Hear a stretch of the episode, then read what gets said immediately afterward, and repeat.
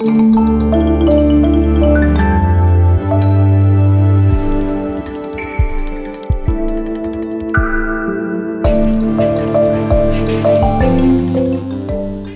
war das im Osten? Ein Podcast von Zeit Online über das Leben in der DDR und danach.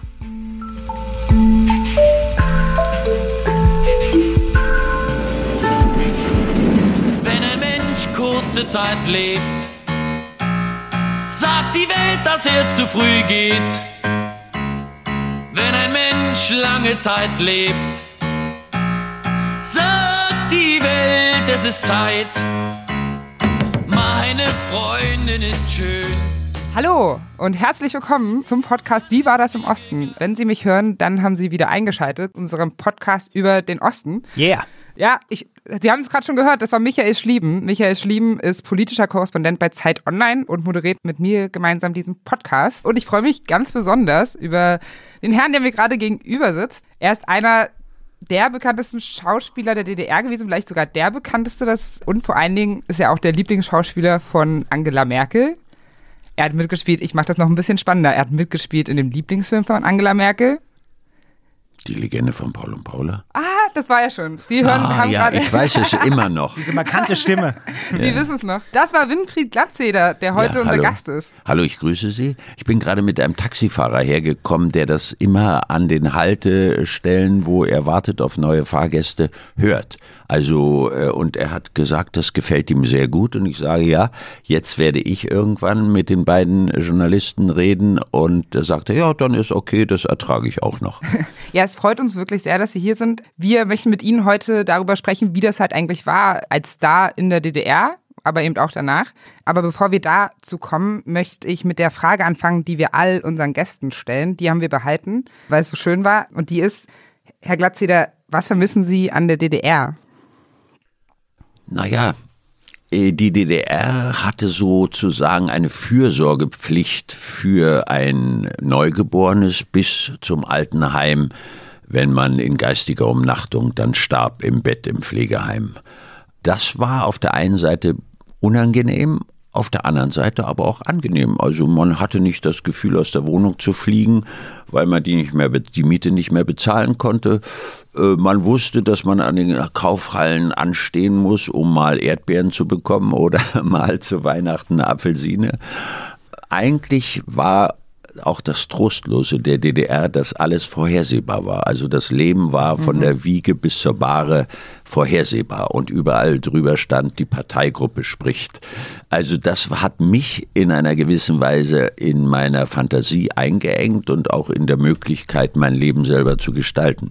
Aber viele, meine Frau hat heute früh, die ist eine rote Socke, äh, meine Frau hat heute früh gesagt, es war wunderschön in der DDR, weil sie sich so aufgehoben fühlte und als Frau noch mehr als äh, sie jetzt das Gefühl hat, dass sie in dem Gesamtdeutschland äh, als Frau, obwohl ja nach MeToo und nach allem, was die Frauen erreicht haben, äh, schon viel, viel, viel Gleichberechtigung stattgefunden hat. Ja, spannend. Das mit dem Frauenbild hatten wir auch eben schon öfter gehört, dass es eben tatsächlich ja ein anderes war in der DDR als heutzutage, weil die Ja. Frauen auch fast alle gearbeitet haben. Ja, und der Staat hat zum Beispiel den Frauen die Angst genommen, auch ohne den Dödelmann Ja. äh, alleine zu leben. Das ging, weil das äh, System für die Frau äh, organisiert hat, wenn sie ein Kind bekommen hat, Krippe, Kindergarten, Hort, äh, Schulessen. Also sie, sie war eingebunden auf niederstem Niveau, also Ja. aber sie war eingebunden und da man Arbeitskräfte brauchte, war sie auch, wenn sie arbeiten wollte, hatte sie die Möglichkeit, jederzeit zu arbeiten. Jeder Betrieb hatte einen Betriebskindergarten und so. Also sie war vom Mann nicht in der Weise abhängig, wie eine Frau möglicherweise in einer Marktwirtschaft abhängig ist. Ja, haben Sie heute Morgen Ihre Frau gefragt, ähm, was, haben, was hast du noch zu sagen zu der DDR, was ich in den Podcast mitbringen soll? Na, ich habe sie so gefragt, wie sie das, ähm, da ich ja weiß, dass sie eine rote Socke ist, ist sie sauer gewesen, dass ich irgendwann äh, in Westberlin arbeiten wollte und die DDR verlassen habe, weil sie sagt, das ist noch heute äh, ihr schmerzlich, weil wir eigentlich gute Bedingungen hatten. Wir hatten eine ja, kaputte Villa, äh, wir hatten, äh, ich hatte Arbeit, Sie hat studiert, hat auch unterrichtet. Also es war eigentlich für die Kinder, die hatten ihr Umfeld, ihre Freunde und alles. Also es war eigentlich ideal, wie man sich ein Leben bis zum Tode vorstellt. Aber ich wollte mehr. Also Ja. ich wollte Abenteuer, ich wollte durch die Welt reisen, ich wollte, äh, ja, und da hat sie glücklicherweise mitgemacht. Aber so im Nachhinein vermissen Sie es dann eben trotz, äh, trotzdem persönlich auch ein bisschen? Also dieses, Nein, gar diese nicht. Struktur, Sie vermissen nein, persönlich nein, nein, nein, es ich nicht. vermisse das überhaupt nicht. Ich finde das so wunderbar in dem kurzen Leben. Also jetzt im Angesicht dessen, dass ich kurz vor meinem Tod ja stehe mit 75, wäre in diesem Jahr Na ja. 75. Naja, also ich meine, es bleibt einem nicht mehr viel übrig, äh, dass ich mir sage, man muss dieses kostbare Leben so ja, versuchen, in all seinen Schattierungen zu erfahren, äh, weil ich möchte nicht auf dem Totenbett liegen und sagen, oh, das habe ich mich nicht getraut oder das durfte ich nicht.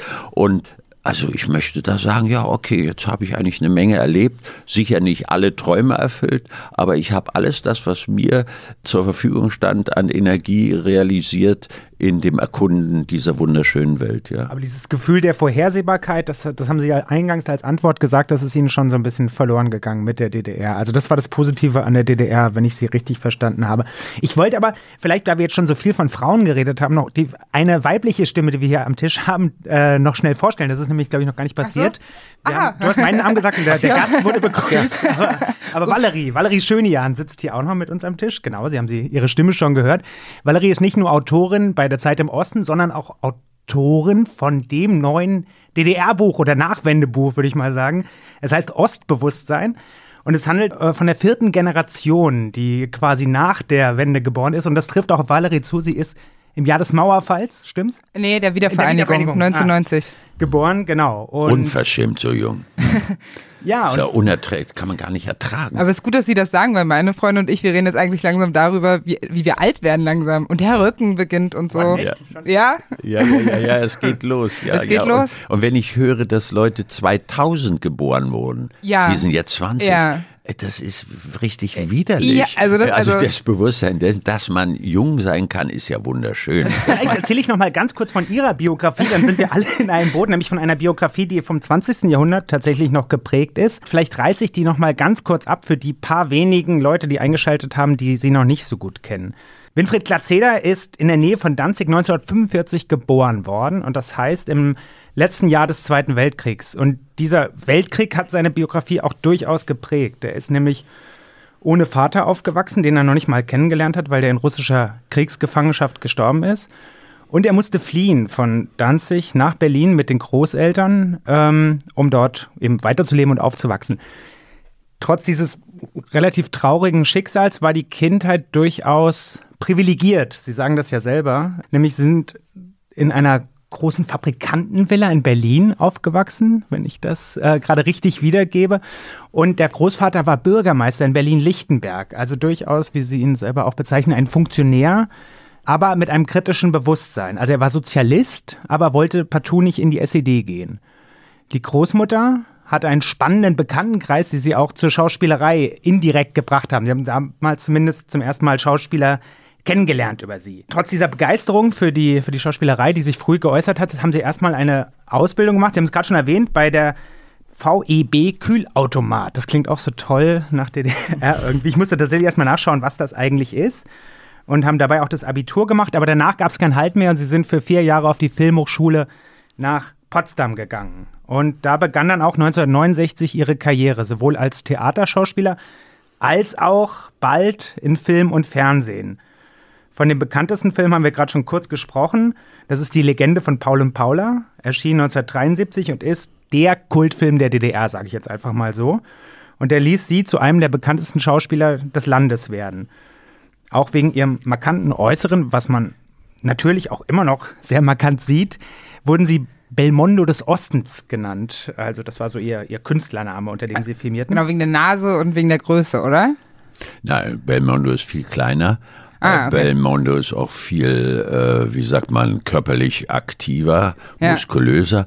Aber es war so, dass ich eine, die erste DDR-Serie mitgemacht habe, einen Schauspielstudenten, der Belmondo hieß. Und die Journalisten sind darauf gekommen, äh, dass äh, sie jetzt auch einen Belmondo des Ostens haben und deswegen haben die Journalisten mich so genannt.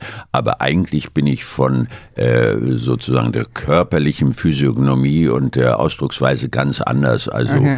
äh, ja, nicht, nicht, nicht. Ja.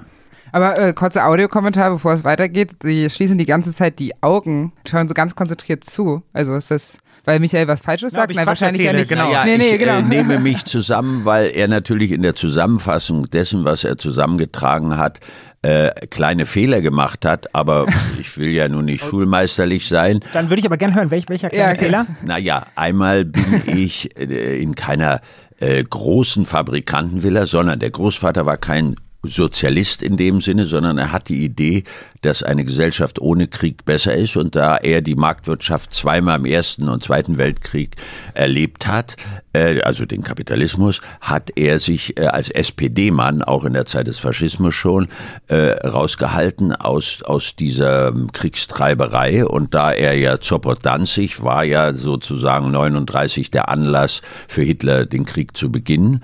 Und da er selber aus einer jüdischen Familie kam und die Großmutter vor dem Abtransport nach Auschwitz in einer Ladenwohnung, weil er Bauunternehmer war in Zoppot, äh, in einer Ladenwohnung musste er die Großmutter verstecken. Und meine Mutter hat sie als junges Mädchen, diese alte Dame, vor, also geschützt. Und der Gauleiter von Danzig hat gesagt, es darf kein Licht aus dieser Kellerwohnung kommen. Und dann kann, wird sie nicht abtransportiert, das verspreche ich Ihnen. Und so ist sie dann auch in dieser Ladenwohnung gestorben. Also, meine Mutter ist äh, äh, Vierteljüdin und ich bin Achteljude. Das heißt aber, äh, dass äh, er gespürt hat, dass der Neubeginn in einer Gesellschaft, die sich sozialistisch nannte, äh, vielleicht eine Chance ist, eine, mitzuarbeiten an einer Gesellschaft. Und da ist er als Bürgermeister, als nicht belasteter Nazi, also als SPD-Mann, äh, eingesetzt worden. Und als der Vereinigungsparteitag war und sie alle in die SED, also die SPD-Leute und die Kom also Kommunisten zusammengeführt haben in die SED, da hat er nicht mitgemacht. Also so weit ist er nicht gegangen und deswegen sind wir aus der Villa ganz schnell wieder rausgeflogen. Und da war er äh, intelligent genug, zwei kleine Wohnungen zu organisieren für sich und seine Frau, also meine Großmutter, und für meine noch in, in Davos in, äh, in der Lungenheilanstalt, weil sie hatte TBC, meine Mutter, äh, für die auch eine anderthalb Zimmer. Und da haben, hat er die Wand durchgebrochen und da hatten wir eine Vierzimmerwohnung. Ja. Also es war intelligent. Ja. Und, ähm, und er starb dann relativ schnell am, am ersten Tag äh, seiner Rente, starb er dann an äh, Darmkrebs, äh, nehme ich Am an. ersten Tag seiner Rente? Naja, er bekam die Rente gar nicht. Also Okay. mit 65 ist er gestorben, damals Ja. bekam er mit 65 die Rente. Das heißt, die Rentenversicherung hat sich auch in der DDR gefreut über den Tod meines Großvaters, weil sie nicht zahlen mussten. Die Großmutter musste noch rumrennen zu den Ämtern, um in der DDR äh, sozusagen die Invaliden, also Ja. oder wie, wie nennt man das? Nein, Witwenrente einzu, einzuholen. Und ich habe dann mit meiner Mutter, die Fürsorgerin war, in dieser anderthalb Zimmerwohnung äh, gelebt. Und Großmutter hat ganz schnell äh, die Mauer zwischen den beiden Wohnungen wieder zugemauert, weil sie ihre Ruhe haben wollte. Und äh, ja, okay. Also das war der eine Fehler des Großvater. Äh, äh, diese Villa war eine kurze Geschichte, nur die war äh, nur anderthalb Jahre, aber sie war für mich prägend als Kind natürlich. Und die, die, da war noch irgendeine Geschichte. Äh, ja, im Handwagen hat mich die Großmutter, weil die Mutter mh, hat bei der Geburt, meine Mutter hat bei der Geburt, als sie mich da sah, eine Kindsbettdepression bekommen. Also ich muss fürchterlich ausgesehen haben. Nein, nein, äh, das ist sozusagen bei manchen Frauen so und eigentlich vielen. Und äh, dann im Krankenhaus, äh, als sie diese Depression ja therapiert bekam, bekam sie TBC und ist dann von den von den Verwandten in die TBC ist so eine Schweiz. Lungenkrankheit. oder? TBC ist Lungenkrank, ja, Genau. Tuberkulose. Genau, und deswegen bin ich bei meinen Großeltern aufgewachsen, die dann keine glühenden Kommunisten waren, sondern sie waren einfach äh, von dieser neuen Idee, eine Gesellschaft aufzubauen, die, die nicht nach Aber waren ja schon Sozialisten, oder? Also ich meine, deswegen sind sie ja auch nicht rübergegangen nach West-Berlin dann später. Also wir haben ihr Buch gelesen, äh, Paul und ich, ihre Ja. Autobiografie, Ja. und da stand ja drin, dass viele Leute dann vor dem Mauerbau, der 1961 war, Ja. rübergegangen sind nach Genau. West-Berlin, aber ihre Großmutter und ihre Mutter sich geweigert haben, Ja, trotz, saublöd. trotz westfälischer Ja, saublöd, saublöd, weil die beiden Frauen auch von dem Virus inf infiltriert waren, dass äh, diese neue Gesellschaft äh, würdig ist, dass man da mitarbeitet. Meine Mutter war Fürsorgerin und die Großmutter hat im Märkischen Museum gearbeitet. Äh, und weil sie Sütterlin kannte, das ist diese altdeutsche Schrift, hat sie Fontane Tagebücher für die Wissenschaftler, die das nicht konnten, übertragen. Also die beiden Frauen waren von dem Virus, eine neue Gesellschaft mit aufbauen zu wollen. Aber es gab ja bis 61 diese Mauer. Äh, Also es war Keine offen. Mauer, ja. Man konnte hin und her. Großmutter ist in Westberlin gewesen, hat Hausmusikabende gemacht. Ich bin mit meiner Mutter auch rüber, bis ich 16 war. Äh, hab Filme gesehen im Gesundbrunnen und äh, also wir hatten nicht das Gefühl, in einer experimentellen äh, Einschränkung äh, als als sozusagen Versuchskaninchen zu leben, was erst nach dem Mauerbau war. Ja. Äh, äh, und insofern haben sie einfach verpasst, zur rechten Zeit wegzugehen. Ja. Aber ich kann mir vorstellen, dass auch zwei Frauen, die eine nur Musikerin Ja. und die andere äh, Handweberin, dass die sozusagen auch eine gewisse Angst hatten, in einer Marktwirtschaft ohne irgendwas äh, Ja. ja, leben zu können. Und deswegen haben sie sich lieber mit dem Bekannten begnügt. Ja. Und da bin ich reingeboren.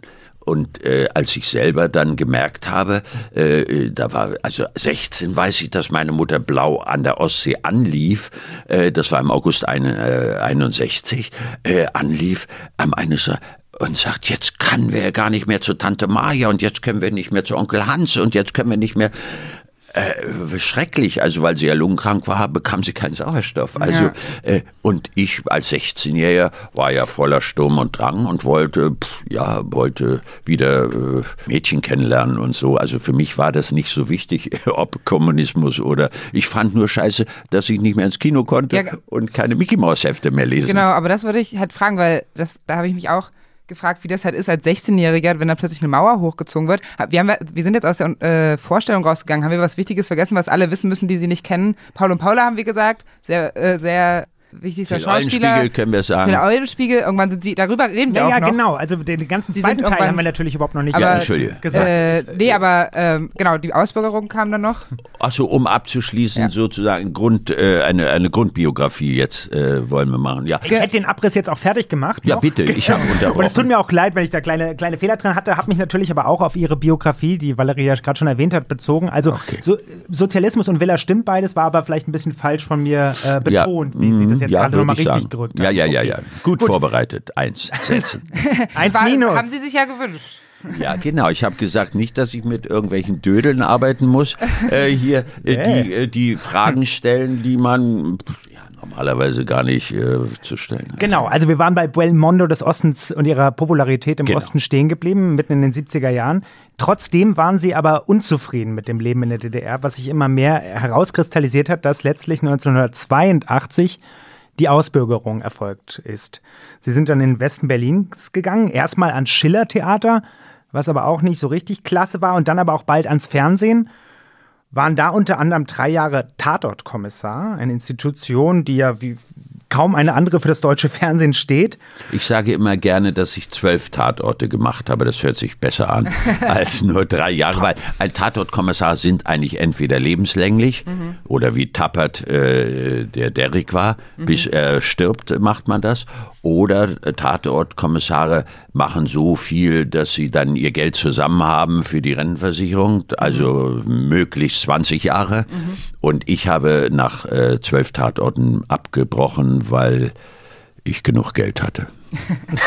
Sie haben aber sowieso so, äh, so, so, sie merken sich Zahlen sehr gut, oder? Also so, sie wissen immer, wie viele Folgen es wo waren, wie oft sie irgendwo, also stand immer sehr detailliert auch im Buch, äh, wie oft sie welche Rolle gespielt haben, wie viele Zuschauer das gesehen haben, äh, wie viel sie da verdient haben. Spannend, dass sie sich das so merken, wo sie sich doch vorhin selbst attestiert ha äh, haben, schon so alt zu sein angeblich. Naja, äh, so, so, so Dinge, die, sagen wir mal, den erfolgreichen Lebensweg markieren, die habe ich mir natürlich gemerkt. Die schweren Krankheiten und die Reinfälle habe ich äh, verdrängt, natürlich, ist doch klar, um einfach die letzten Jahre noch nicht immer mit Konflikten leben zu müssen. Äh, aber ich würde mal sagen, ich hatte viel Glück in meinem Leben und äh, wo waren wir eigentlich gelandet? Ach so, äh, 82 äh, aus der DDR aus. Das war aber auch nicht, das hört sich so peng aus, lässt sich ausbürgern. Nein, nein, nein, nein, da ist sozusagen nicht nur das, äh, wie sagt man so schön, äh, die Langeweile in einem abgeschotteten Land gewesen, sondern da waren die Arbeitsbedingungen schlecht geworden. Also die Lebensbedingungen waren nicht schlecht, meine Lebensbedingungen, aber die Arbeitsbedingungen, die betrafen neben der Liebe zu meiner Frau und den Kindern, betraf das einen wesentlichen Teil meines Lebens. Auf diesen Prozess müssen wir auch unbedingt nachher noch eingehen. Okay. Das ist auch ein ausführliches Kapitel ja, okay. quasi in unserer, ich bin ruhig. Bitte in so Thema. Genau, ich bin ja eigentlich immer noch dabei, in, Nein, kurzen, in kurzen Sätzen ihr Leben abzureißen. und dann stelle ich von euch beiden unterbrochen, was ja auch voll gut ist, genau. Letzter Satz noch zu Ihrer Karriere und Ihrer Biografie. Sie haben dann nach dem Tatortkommissar noch verschiedene Facetten des modernen Fernsehens kennengelernt und ausprobiert, waren zum Beispiel 2014 Teilnehmer des Dschungelcamps und sind seit 2018 Hauptdarsteller in der Netflix-Serie Dark. Und insofern ist das eine wahnsinnig spannende, breite Palette von TV- und Theaterengagements, die Sie hatten. Und wir sind sehr gespannt und freuen uns sehr, dass Sie hier sind. Darf ich jetzt gleich wieder korrigieren? Ach Mensch. Also ja, tut mir leid. Aber äh, ich habe mein ganzes Leben Theater gemacht, Fernsehen, Film, Hörspiele, Märchen, Lesungen und ich habe in Bad Segeberg äh, den berühmten ehemaligen ähm, Winnetou-Darsteller Gojko Mitic erschießen dürfen, weil er nach 14 Mal, nach 14 Jahren äh, Schluss war. Das habe ich gelesen. Und dann haben, sind sie, haben sie sich einen Riss zugezogen. Ich weiß gar nicht mehr, welche, was sie sich gerissen haben, aber haben irgendwie drei Wochen weitergespielt. Ja, genau. Ich, ja. Hatte, ich hatte dann das Pferd, hat sich irgendwie an einem Eisenträger eine Schrunde am Rücken äh, jucken wollen und da ist mein Knie dazwischen gekommen und da ist es so angeschwollen, irgendwelche Flüssigkeit, nicht nur eine Bekerzyste, sondern ganz angeschwollen. Und das hatte zur Folge, dass ich nach, ich weiß nicht, vier Jahren dann ein äh, äh, Titan äh, neues äh, Kniegelenk bekommen hat. Aber das sind sozusagen die kleinen kleinen Verlustgeschäfte, die in dem Beruf immer stattfinden. Also bei Sportlern genauso. Nur die Sportler verdienen mehr. Boris Becker und äh, Frau Graf haben, ich weiß, eine halbe Milliarde verdient. Ich habe vielleicht in meinem ganzen Leben immer so viel gehabt, dass ich meine Familie gut über die Runden bringen konnte und den Kindern nicht zur Last fallen muss, jetzt im Alter, wo ich dann bettle und sage, gib mir mal Geld, die Miete ist so hoch. Also das habe ich immer vorgehabt und das habe ich auch erreicht. Aber wie war die Frage? Ähm, eigentlich eine Frage war noch gar nicht, ich war jetzt fertig mit der Vorstellung und Sie wollten das noch korrigieren. Insofern, also, ja. dass Sie eben noch Hörspiel und Karl May gemacht ja, haben. Ja, ja, und dann, ich meine, die, es ist natürlich sehr interessant, dass alle Journalisten mich immer befragen danach, wie sind Sie auf diesen wahnsinnigen äh, äh, Einfall gekommen, im Dschungelcamp mitzumachen. Und der kurze Weg ist der, dass man sagt, naja, die Kohle, auf die wollte ich nicht verzichten, aber das ist Quatsch. Ich wollte eigentlich in erster Linie meine Lust äh, nach Abenteuer äh, äh, realisieren. Einmal wunderschön in Australien zu sein. Das hätte ich selber, weil ich geizig bin, mir nie äh, äh, gestattet. Also erster Klasse äh, bis Brisbane nach, nach ja, Australien äh, zu fliegen. Dann in den Dschungel äh, mit dem Helikopter in den Dschungel abgeworfen zu werden, nicht abgeworfen, aber abgesetzt. Und dann in einer Situation zu sein wie bei Platoon oder äh, bei Apokalypse Now, wirklich im Dschungel mit mhm. allem Get, äh, Gefieh, Ge, Getier, Schlangen, Schlangen, Spinnen, Ameisen und was noch viel schlimmer war, äh, die Leute, mit denen ich ja sonst in meinem Leben niemals zusammen bin, die musste ja. ich ertragen. Das war ja. schlimmer als das Ungetier in dem Dschungel. Also das heißt, das war eine gute Herausforderung für ja. mich. Und ich habe Dschungel kennengelernt. Das äh, ist ja kein Atelierraum, sondern das ist wirklich ein Raum, der zwar ähm, vor, bevor wir hinkamen, nochmal gesäubert wurde äh, von Ungetier und so. Aber so, das ist Dschungelcamp und das andere war Winnetou. Und äh, ich würde sofort irgendwie verrückte Sachen sofort äh, machen, auch auf die Gefahr, dass ich dabei äh, krepiere. Ja. Also das ist sozusagen mein Entwurf von meinem Leben. Äh, obwohl mein Sohn auch so im Unterton, Sie haben Dschungelcamp. Du machst Dschungelcamp, bist du wirklich so eine Äh, genau, Sie waren im- Ja, also ich meine, ja, Sie, äh, Sie waren gut. 2014 da. Ja. Ähm, für alle, die es nicht Seit gesehen sechs haben. Jahre her. Ja, genau. Es läuft immer noch, glaube ich. Ähm, ich habe es seitdem auch irgendwie gar nicht mehr gesehen. Ich habe es ähm, auch aber, nie gesehen vorher. Ja, äh, danach. Ich, ich, will jetzt, also genau, man könnte ewig über Dschungelcamp äh, natürlich Genau. reden, aber wir wollen mal ganz kurz äh, auf die DDR schauen. Das Gute ist, Ähm, wir wollen heute halt. eigentlich gar nicht über Dschungelcamp Äh, genau. reden. Ich wollte es nur erwähnen, weil die meisten Leute sie möglicherweise von unseren Hörern daher kennen. Deswegen Ja. wollte ich es nicht verschweigen, aber das Nein, soll gar das nicht ist unser ja, Thema nein, sein. Hm. Ich, ich, ich geniere mich dafür auch überhaupt nicht. Ich, das war zum ersten Mal, wo wieder wie nach Paul und Paula gesamtdeutsch die Leute mich auf den Flughäfen Hm. ansprechen, wo, wo der Müllträger sagt, toll, du hättest Larissa eine Ohrfeige geben müssen und wo der andere sagt, Mann, wie haben sie das Ja, ertragen? Larissa war die Kandidatin von äh, einmal Germany's Next Topmodel und Austria's Next oh Topmodel. Gott, was weißt du denn da? Ja, Äh, ja, nee, ich hab, ich, ich, guck, ich, nie ich, muss- gesehen. Nee, nee, aber das, aber das, nee, Herr Glatz, was mir nämlich aufgefallen ist in der Recherche, ich habe damals äh, in einer Online-Redaktion gearbeitet Ja. und habe das live getickert.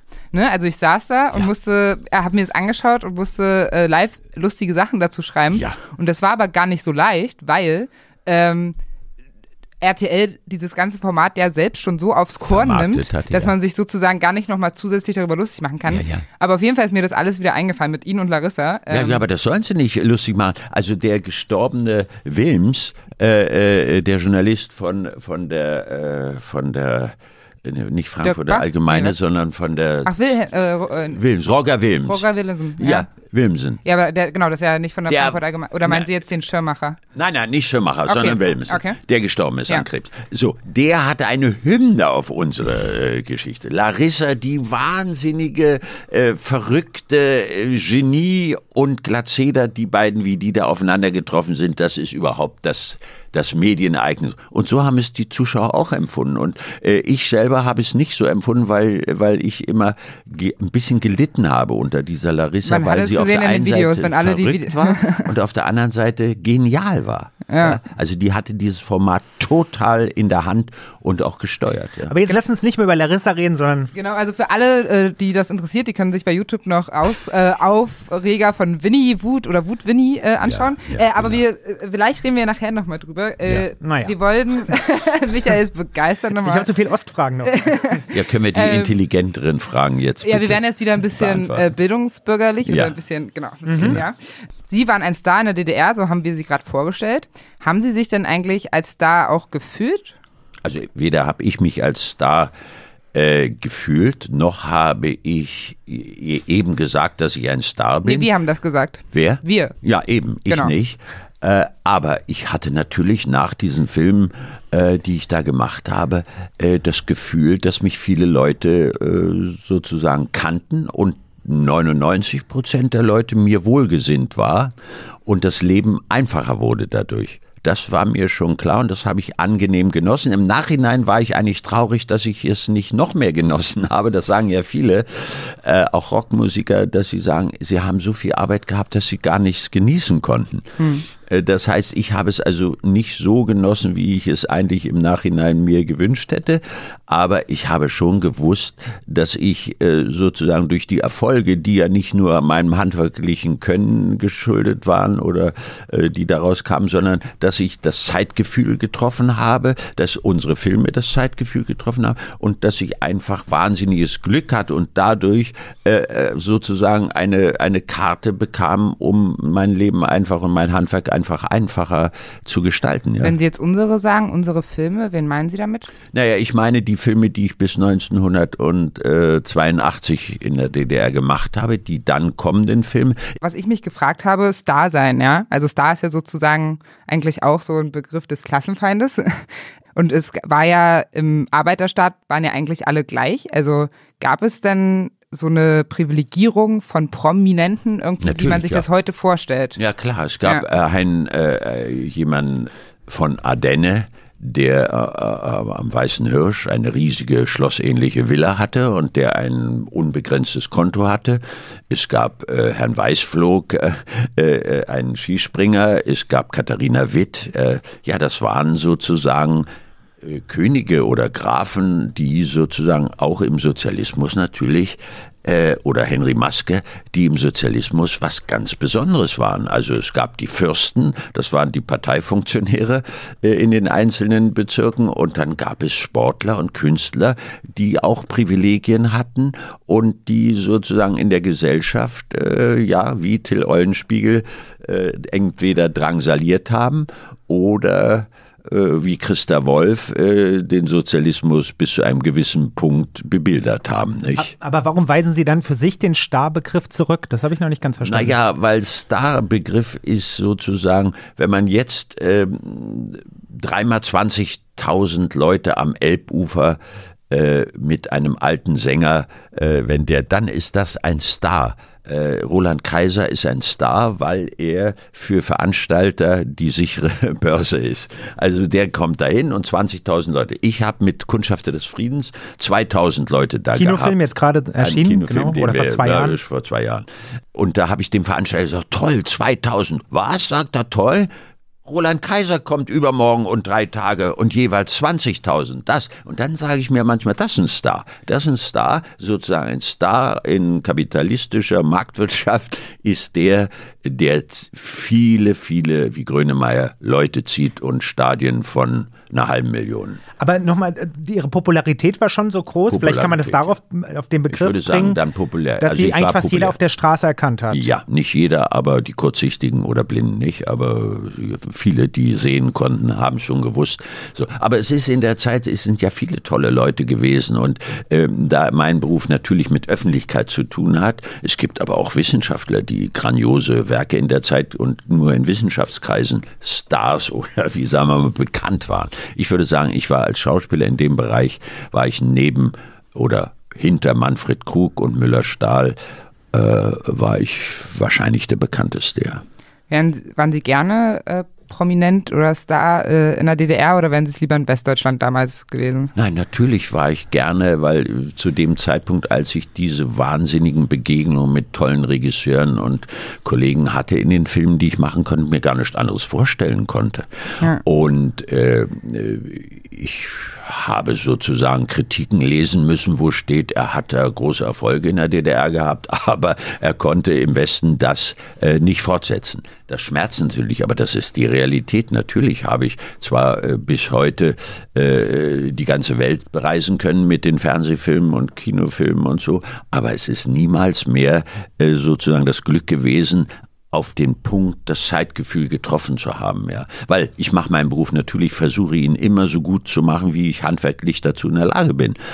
Aber nicht nur, dass ich jetzt sage, jetzt bin ich alt, jetzt bin ich nicht mehr in der Lage. Doch, doch, wenn ich die richtigen Rollen kriege, dann bin ich auch in der Lage, mein Handwerk immer noch gut zu machen. Aber damals kam alles zusammen. Da kam Jugendlichkeit zusammen, da kamen äh, tolle Partner wie Angelika Domröse Die, dazu die Paula in Paul die, die und Paula. Paula in Paul und Paula spielte. Und da hatte ich also äh, äh, Regisseure, Autoren wie Plensdorf oder Caro als Regisseur und Rainer Simon, die wir haben als Gemeinschaft gearbeitet. Ich hatte niemals den Gedanken, jetzt müsste ich weggehen, nur um im Westen zu sein. Völliger Blödsinn, sondern ich war total erfüllt von meiner, von der Möglichkeit, mich als Schauspieler, was ich gelernt hatte an der Filmhochschule in Babelsberg, äh, mich als Schauspieler zu realisieren. Ja. Lassen Sie uns über das Zeitgefühl gleich sprechen. Ich finde es total spannend, warum Sie ausgerechnet das getroffen haben in den 70er Jahren. Mich würde aber vorher noch, ich muss da noch mal kurz drauf rumreiten, auf diesem Starbegriff. Haben Sie denn ein glamouröses Leben geführt, so wie man sich das heute landläufig von Stars vorstellt? Ja, toll, glamourös. Und zwar habe ich in einer anderthalb Zimmerwohnung mit Außentoilette äh, mein erstes Kind hat meine Frau zur Welt gebracht. Äh, Die Waschmaschine stand hinten im Garagenhof und eine lange Leine war aus unserem Fenster äh, bis dahin. hin. Wir hatten kein Bad, wir hatten Öfen, die ich mit Kohlen bestücken musste und wo ich auf dem Balkon, weil ich ja oft gedreht habe und viel im Theater war, habe ich dann zentnerweise auf dem Balkon die Kohlen gestapelt, damit meine Frau nur noch den kurzen Weg von fünf Metern hatte bis zu dem Ofen und dann anderthalb Zimmer ohne Bad. Ich hatte dann in die schmale Küche ein, ein 80 Liter Boiler, Elektro-Warmwasserboiler an die Wand gehängt und in die schmale Küche, die wirklich nur zwei Meter breit war und äh, vier Meter lang, habe ich eine Badewanne reingemacht. Und die Windeln haben wir ausgewaschen unter kaltem Wasser, dass die Kacke ablief und haben sie dann in einem äh, emaillierten Topf äh, gekocht und dann in eine Schleuder gemacht, wo ich mich raufsetzen musste und wo ich durch den ganzen Saal, äh, durch die ganze Küche, die ich mit Linoleum ausgelegt hat, schwamm die Küche dann und so haben wir Wäsche gemacht. Das ist die privilegierte Geschichte. Das war schon privilegiert, weil wir hatten eine Wohnung. Wir mussten nicht bei den Eltern wohnen, sondern nicht bei der Mutter oder wie und so. Und dann habe ich durch meine Popularität eine Wohnung bekommen und wunderbar. Später wohnte da ähm, Christa Wolf, die berühmte Autorin drin, als ich die DDR verlassen habe, am Amalienpark in Pankow in einem wunderschönen Wohnensemble. Aber wieso war denn das so? Also gab es, äh, hatten Sie dann zu wenig Geld verdient als Schauspieler oder gab es zu wenig Wohnungen? Also das Also- kann man sich ja sozusagen heute nicht mehr vor vorstellen, dass ein berühmter Schauspieler so eine Den das ganze anderthalb Land kennt? ja, das ganze Land kennt, in einer anderthalb Zimmerwohnung wohnt, sondern heutzutage wäre es ja so, dass selbst wenn man beginnt in so zu Schauspielern und in so einer Wohnung wohnt, dann könnte man einmal schnipsen gefühlt und könnte man sagen, hallo, Wohnungsmarkt, hier bin ich, nimm mich. Na, ist, Ähm, auch, na, ist auch heute nicht so schwer, weil die meisten interessanten Filme, ich bin ja mit in der Filmakademie, wir haben gerade jetzt abgestimmt darüber wieder, welche Filme aus den 120 Filmen, die im letzten Jahr oder 150 Filme, die produziert werden, die sind meist Low-Budget-Filme.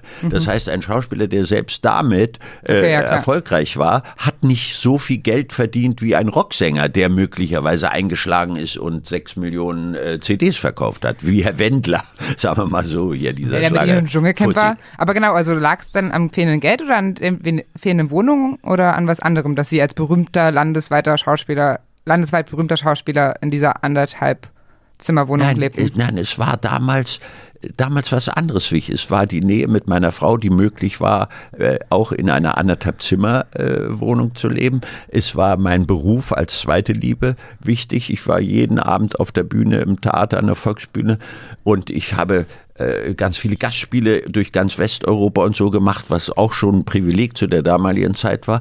Und pa- parallel dazu hatten wir kein Auto, wir hatten kein Telefon, wir hatten keine Badestube, wir hatten äh, keine normale Toilette in der Wohnung. Das spielt keine Rolle, weil äh, man hatte das, ich hatte das Gefühl, dass das alles nebensächlich ist, nebensächlich. Und irgendwann, als ich dann diese Nebensächlichkeiten des Luxus äh, äh, begriffen habe, weil ich ruhiger und äh, sozusagen kontinuierlicher nicht mehr im, im, im Aufstieg war, sondern sozusagen meine Position halbwegs äh, halten musste. Da habe ich dann schon sehr intensiv äh, versucht, meine Wohnverhältnisse zu verbessern. Und das ist mir dann auch gelungen. Ich bekam ein Telefon, ich bekam eine Wohnung, wo ich Außenwandheizer, damit meine Frau nicht, wenn ich unterwegs war, äh, Kohlen schleppen musste oder ich zu viel Kohlen schleppen, habe ich also Außenwand, Gas-Außenwandheizer eingebaut.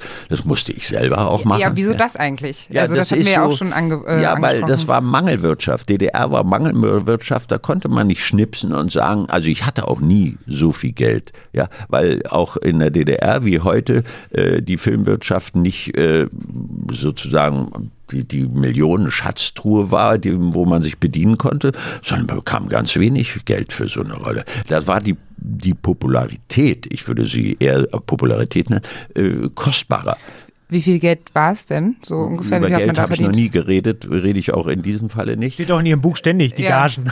Ja, die Gagen stehen in Ihrem Buch. Gar nicht. Doch, nein, doch, nein, doch, doch. Aber ist ja auch egal. Nein, nein, das ist gar nicht egal. Also mini, minimal, das ist also weniger als eine Waschmaschine oder ein Fernseher kostete. Ja, such mal bitte. Ich glaube, äh, Ja, ja, suchen äh, Sie. ich glaube geschrieben irgendwie in Was? acht Wochen, äh, sechs, acht, in acht Wochen konnten sie neben ihrem Schauspielstudium, äh, wo Ah, sie ja, das 160 äh, oder ja, da Mark konnte oder ich so gewohnt 70, haben. 70 äh, Euro, äh, 70 DDR-Mark verdienen, wenn ich die Nacht über bei dem Film äh, Karl Liebknecht als Kleindarsteller gearbeitet habe, konnte ich mein, mein Stipendium von 190 aufbessern mit 70 DDR-Mark. Genau, weil ich habe mich nur, ich, äh, Ja, ja, also das war minimal, das war Genau. ein Fernseher, weil die ganzen acht Wochen drehen einen Fernseher, den man damals, ein Farbfernseher, Ich den mich ich gar nicht wollte. Genau, ich habe mich nämlich nur gefragt, also wir müssen ja nicht über konkrete Zahlen reden, Ja. aber ähm, ob sozusagen Schauspieler, Schauspielerinnen eigentlich halt gut verdient haben im Vergleich Ja, oder so viel wie schon. andere. Aber ich also war schon, also Manfred Krug und Müller-Stahl haben gut verdient. Ja, Äh, die haben aber auch sehr äh, ge- aufgefächert ihre, ihr, ihr, ihr ja, künstlerisches Dasein, in dem Krug zum Beispiel ganz viele Schallplatten gemacht hat, äh, äh Rockmusik gemacht hat mhm. äh, und Müller-Stahl ist mit der Geige umhergezogen und hat literarische Programme gemacht. Die, also die haben schon sehr, sehr viel verdient, sehr gut verdient. Ich war die nächste Generation, also ich war ja äh, zehn Jahre jünger als die und bin später äh, da reingekommen und da hat man schon sozusagen mh, mm, nicht mehr gut bezahlt. Nein, nein, würde ich nicht sagen. Also äh, ich bin aber immer hingekommen. Also und als ich diese kaputte Villa dann irgendwann entdeckt hatte, dann hat mir Angelika Domröse, meine Kollegin, mhm. die Schauspielerin, 8000 äh, DDR-Mark äh, gegeben. Die Eltern meiner Frau haben mir, meine Mutter hätte ich gar nicht fragen äh, brauchen, weil die hatte kein Geld. Also da haben wir dann, äh, um überhaupt diese, diese Ruine kaufen zu können, ein bisschen Geld von denen bekommen, ja. Aber wir wollten ja auch gar nicht unbedingt jetzt in so eine Doch, Zahlendiskussion. Nein, nein, ich meine das nee, genau nee, hat, nee, warum mich das halt interessiert ist, weil ja. ähm, äh, wir hatten hier auch schon mal eine Lehrerin sitzen und die hat ja. uns halt erzählt, dass äh, in der DDR es so war, dass Wissenschaftler, Wissenschaftlerinnen hm. halt eigentlich ähm, äh, nicht mehr verdient haben als Handwerker oder und Handwerkerinnen, sondern dass die sogar mehr verdient haben, weil es war ja genau. sozusagen, genau. es war ja der Arbeiterstaat ja. so und deswegen haben Handwerker so mit am meisten verdient. Und da hatte mich jetzt sozusagen ein Vergleich interessiert, wir müssen mhm. nicht über konkrete Zahlen ja. reden, ja. aber im Vergleich interessiert, wo da Schauspieler angesiedelt sind, weil es ja sozusagen, zumindest die Megastars ja heute so einfach mehr verdienen als Handwerker. Ja, ja. So. Aber es ist früher so gewesen, dass in der DDR, da es ja keine Marktwirtschaft war, äh, die Kneipiers richtig gut verdienten, äh, die Schlossermeister, mhm. äh, der einen äh, ja, äh, Baumarkt hatte, derjenige, weil alles das, wenn der Mangel verwaltet wird, und das war in der DDR so, die haben alle toll verdient, weil es Bückware war. Der Fleischermeister hat die Schweinelände nur unterm Schweine, äh, nur unterm, unterm Ladentisch gegeben, gegen irgendwie einen Autoreifen, einen neuen, weil es weder Autoreifen noch das gab. So, und deswegen waren auch Schauspieler zwar populär, und das hat ein bisschen geholfen, um eine Gasaußenwandheizung zu bekommen, aber die musste ich dann auch bezahlen, und ich hatte immer wenig Geld. Ja, und ich habe dann irgendwann ein altes Auto bekommen und ich habe dann irgendwann äh, auch einen Telefonanschluss. Da stellte sich im Nachhinein heraus, dass die Stadtsicherheit das äh, gerne wollte, dass ich einen Telefonanschluss hatte. Weil man sie dann besser abhören ja, konnte. Genau. Ja, aber genau, es hat ja wohl schon auch was mit dem System zu tun, in dem sie Star gewesen sind, weil ich habe zum Beispiel auch in der Vorbereitung gelesen, dass das Starwesen in der DDR eigentlich verpönt war, dass man jetzt nicht so eine Art, es gab zum Beispiel, gab es eine Yellow Press, also sowas oder Home Stories, wo sie interviewt interviewt und auch vermarktet worden sind oder gab es das Ganze eigentlich nicht? Ja, ja es gab einen ein, ein Filmspiegel, der bespiegelte sozusagen alle Produktionen, die immer rauskamen und auch suchten sich Stars aus. Also es gab keine Bravo. Filmspiegel ist ein Magazin äh, das äh, Filmspiegel war sozusagen eine Zeitung, eine, mhm. eine Zeitung, eine, eine Filmzeitung, die ein bisschen größer war und so. Und dann gab es die NN, äh, so, so eine ja, journalistisch, aber höherwertig als bunte und äh, so, oder heute äh, ja irgendwie diese diese diese Frauenzeitschriften, wo Rätsel, äh, Kochrezepte und sowas ist. Ja, das gab es in der DDR nicht so sehr. Es, es, es gab Sibylle dann auch so und es gab das Magazin, das war so ein kleines Ding. Und da haben einige Journalisten und da hatte ich habe ich auch profitiert davon und zwar Rosemarie Rehan und äh, Renate Holland-Moritz und Günter Linke und seine Frau, die haben über Jahr, über ein Jahrzehnt mich verfolgt und äh, immer meine Arbeiten beschrieben und auch bebildert. So.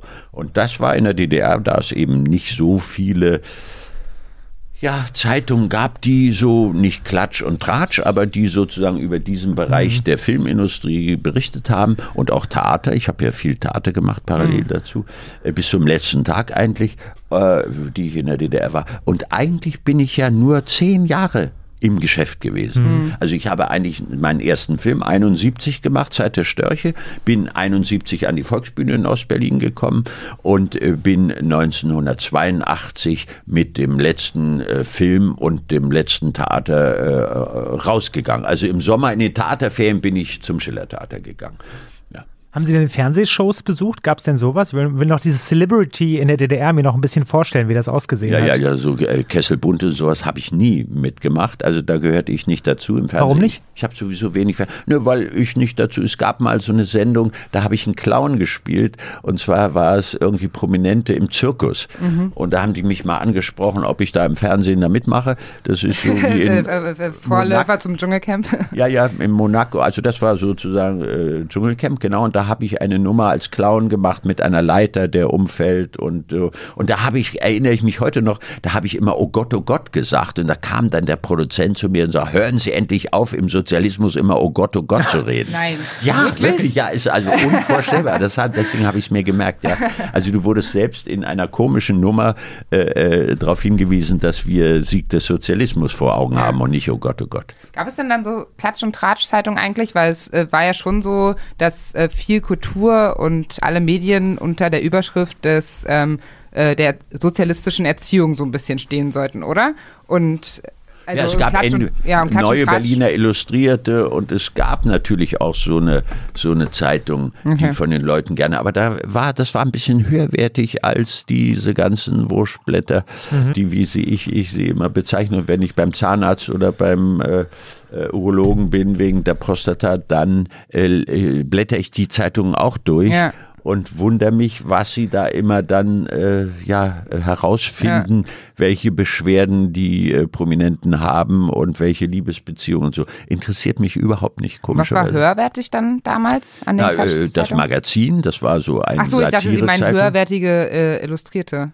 Äh, Also das ist Klatsch Naja, und Tratsch. oder NBI, Neue Berliner Illustrierte gab es so, das war, ja, aber das war eine Mischung aus allem, also Feuilleton, mm, ja, da waren auch ernstzunehmende Berichte drin und es wurde in der DDR nie mm, sozusagen, es war auch eine, eine taktische Tendenz, keine Stars so in die Superlative äh, zu entlassen oder zu, zu bebildern, weil äh, also das, äh, weil auch kein Geschäft damit verbunden ist. Also wenn ein Musikverlag Justin Bieber in allen Medien vermarktet, das ist ja eine Strategie. Das ist ja sozusagen das ist nicht, weil Justin Bieber so gut ist oder oder äh, weil Herr Wendler so gut ist, sondern dahinter ist ein, eine Verlagsgruppe, die einen Platten, äh, ein Label hat und mit dem wollen sie Geld verdienen. Also das heißt, man bedient alles und ist traurig, wenn die Radiostationen diese Songs nicht spielen.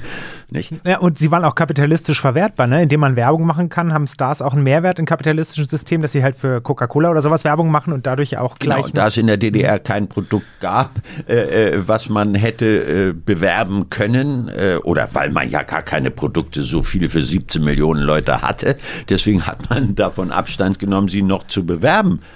Ja, aber, gab's, aber es gab doch Werbung auch, oder? In der DDR? Ja, aber das war nur ein Witz, war das, um die Leute vom Westfernsehen abzuhalten. nehme Ja, ja. Ja, also ich erinnere mich, dass wir, wir hatten mal so eine Verkäuferin hier sitzen und da Mhm. haben wir uns vorher so Konsumwerbung angeschaut, aber ich überlege gerade, da war halt. Die Jingles, ne? Ja, die Entschuldigung. Jingles, ich erinnere, genau, ich erinnere mich an die Jingles Mhm. so von Konsum, aber äh, da war eben jetzt kein Prominenter dabei, ne? Also haben Sie Werbung irgendwie gemacht? Zu gar nicht. DDR-Zeiten überhaupt nicht. Das nein. gab's gar nicht, Nein, das- nein. äh, nee. Heute mache ich gerne Werbung. Können wir auch mal Werbung machen zusammen? Also für, Mil für Milka zum Beispiel. Gestern habe ich in einem Tonstudio gesessen und habe für den Zoo Leipzig äh, Werbung gemacht, also Radiowerbung. Und sie waren auch Model, habe ich gelesen, nach der Wende, ne? Ganz wunderschön. Habe ich heute gedacht, heute früh. Äh, ja, für einen Milliardenkonzern Windsor habe ich eine neue Produktreihe äh, Candiesmann äh, äh, platzieren wollen. Das hatte Windsor gekauft von fünf äh, Münchner Designern, äh, Candiesmann für eine Million. Und nachdem ich die Werbung gemacht habe, haben sie das zurückgekauft für einen Euro von dem großen Konzern, weil das nicht angekommen ist. Und Windsor eigentlich für spießige Leute äh, Werbung macht. Äh, Für Frauen sollte Close Kraft auch, da hat die Faceful Werbung gemacht dafür. Und äh, das hat alles nicht geklappt, aber ich habe dadurch äh, die Möglichkeit gehabt, in London, in Paris, in Amsterdam, überall in Wien äh, als Model äh, äh, fotografiert zu werden. Da waren wir dann in Wien zum Beispiel in einem Puff, äh, haben wir im Moulin Rouge, haben wir da sozusagen das Ambiente genutzt. Ja. Ich habe auch Autogrammkarten mit, da sieht man das in dem Puff. Und da haben Sie wir haben jetzt 14 Autogramm Können wir mal sehen? ja, 14 Stunden haben wir da, haben wir da gearbeitet und dann äh, haben wir, waren wir fertig, erschossen und der Puffvater hat mir dann gegeben einen Whisky, weil ich gesagt habe, jetzt brauche ich einen Whisky. Und da hat er mir den gegeben und da schrie, schrie der Fotograf auf alles auspacken wieder nochmal. Jetzt hat der Glatzeder den gelösten Gesichtsausdruck. Und dann haben wir das innerhalb von zwei Ja, ja. Stunden nochmal und das ist durch die ganze Welt, durch alle Modezeit, durch die Vogue und so. Das haben wir in London gemacht auf einer Haben Sie das äh, extra Militär. mitgebracht oder tragen Sie das, Das immer ich herum? immer bei gerade- mir, immer bei mir, wenn, weil Wirklich? ich, ich ja, ich mache ja keine Selfies. Ja, Und aber ich- äh, also, Sie müssen nachher noch mit Nein, nein, uns ein nein, Selfie nein, nein, machen. gar nicht, überhaupt Ich kriege Sie gar nicht Nein, überzeugt. nein, ich sehe aus wie ein Schrumpfkopf. das Nein, nein, nein, nein, nein, das ist nein, nicht Audiokommentar, das ist nicht wahr. Ja, okay. Okay. Also Haben hier hier- sehr elegante Karten in die Hand gedrückt Ja. bekommen mit Herrn Glatzeder in schwarz-weiß. Sieht gut aus, oder? Was sagst Ja. du? Ja, Ja. und man sieht den Puff nur sozusagen als Dekoration. Da hat sich sozusagen der Fotograf gespart, irgendwie einen Raum zu gestalten. Er hatte ihn original da. Gab es denn Pups in der DDR? Ich, also einen Blick. Ähm, da äh, äh, die Popularität mir dazu verholfen hat, dass mich die Frauen alle toll fanden.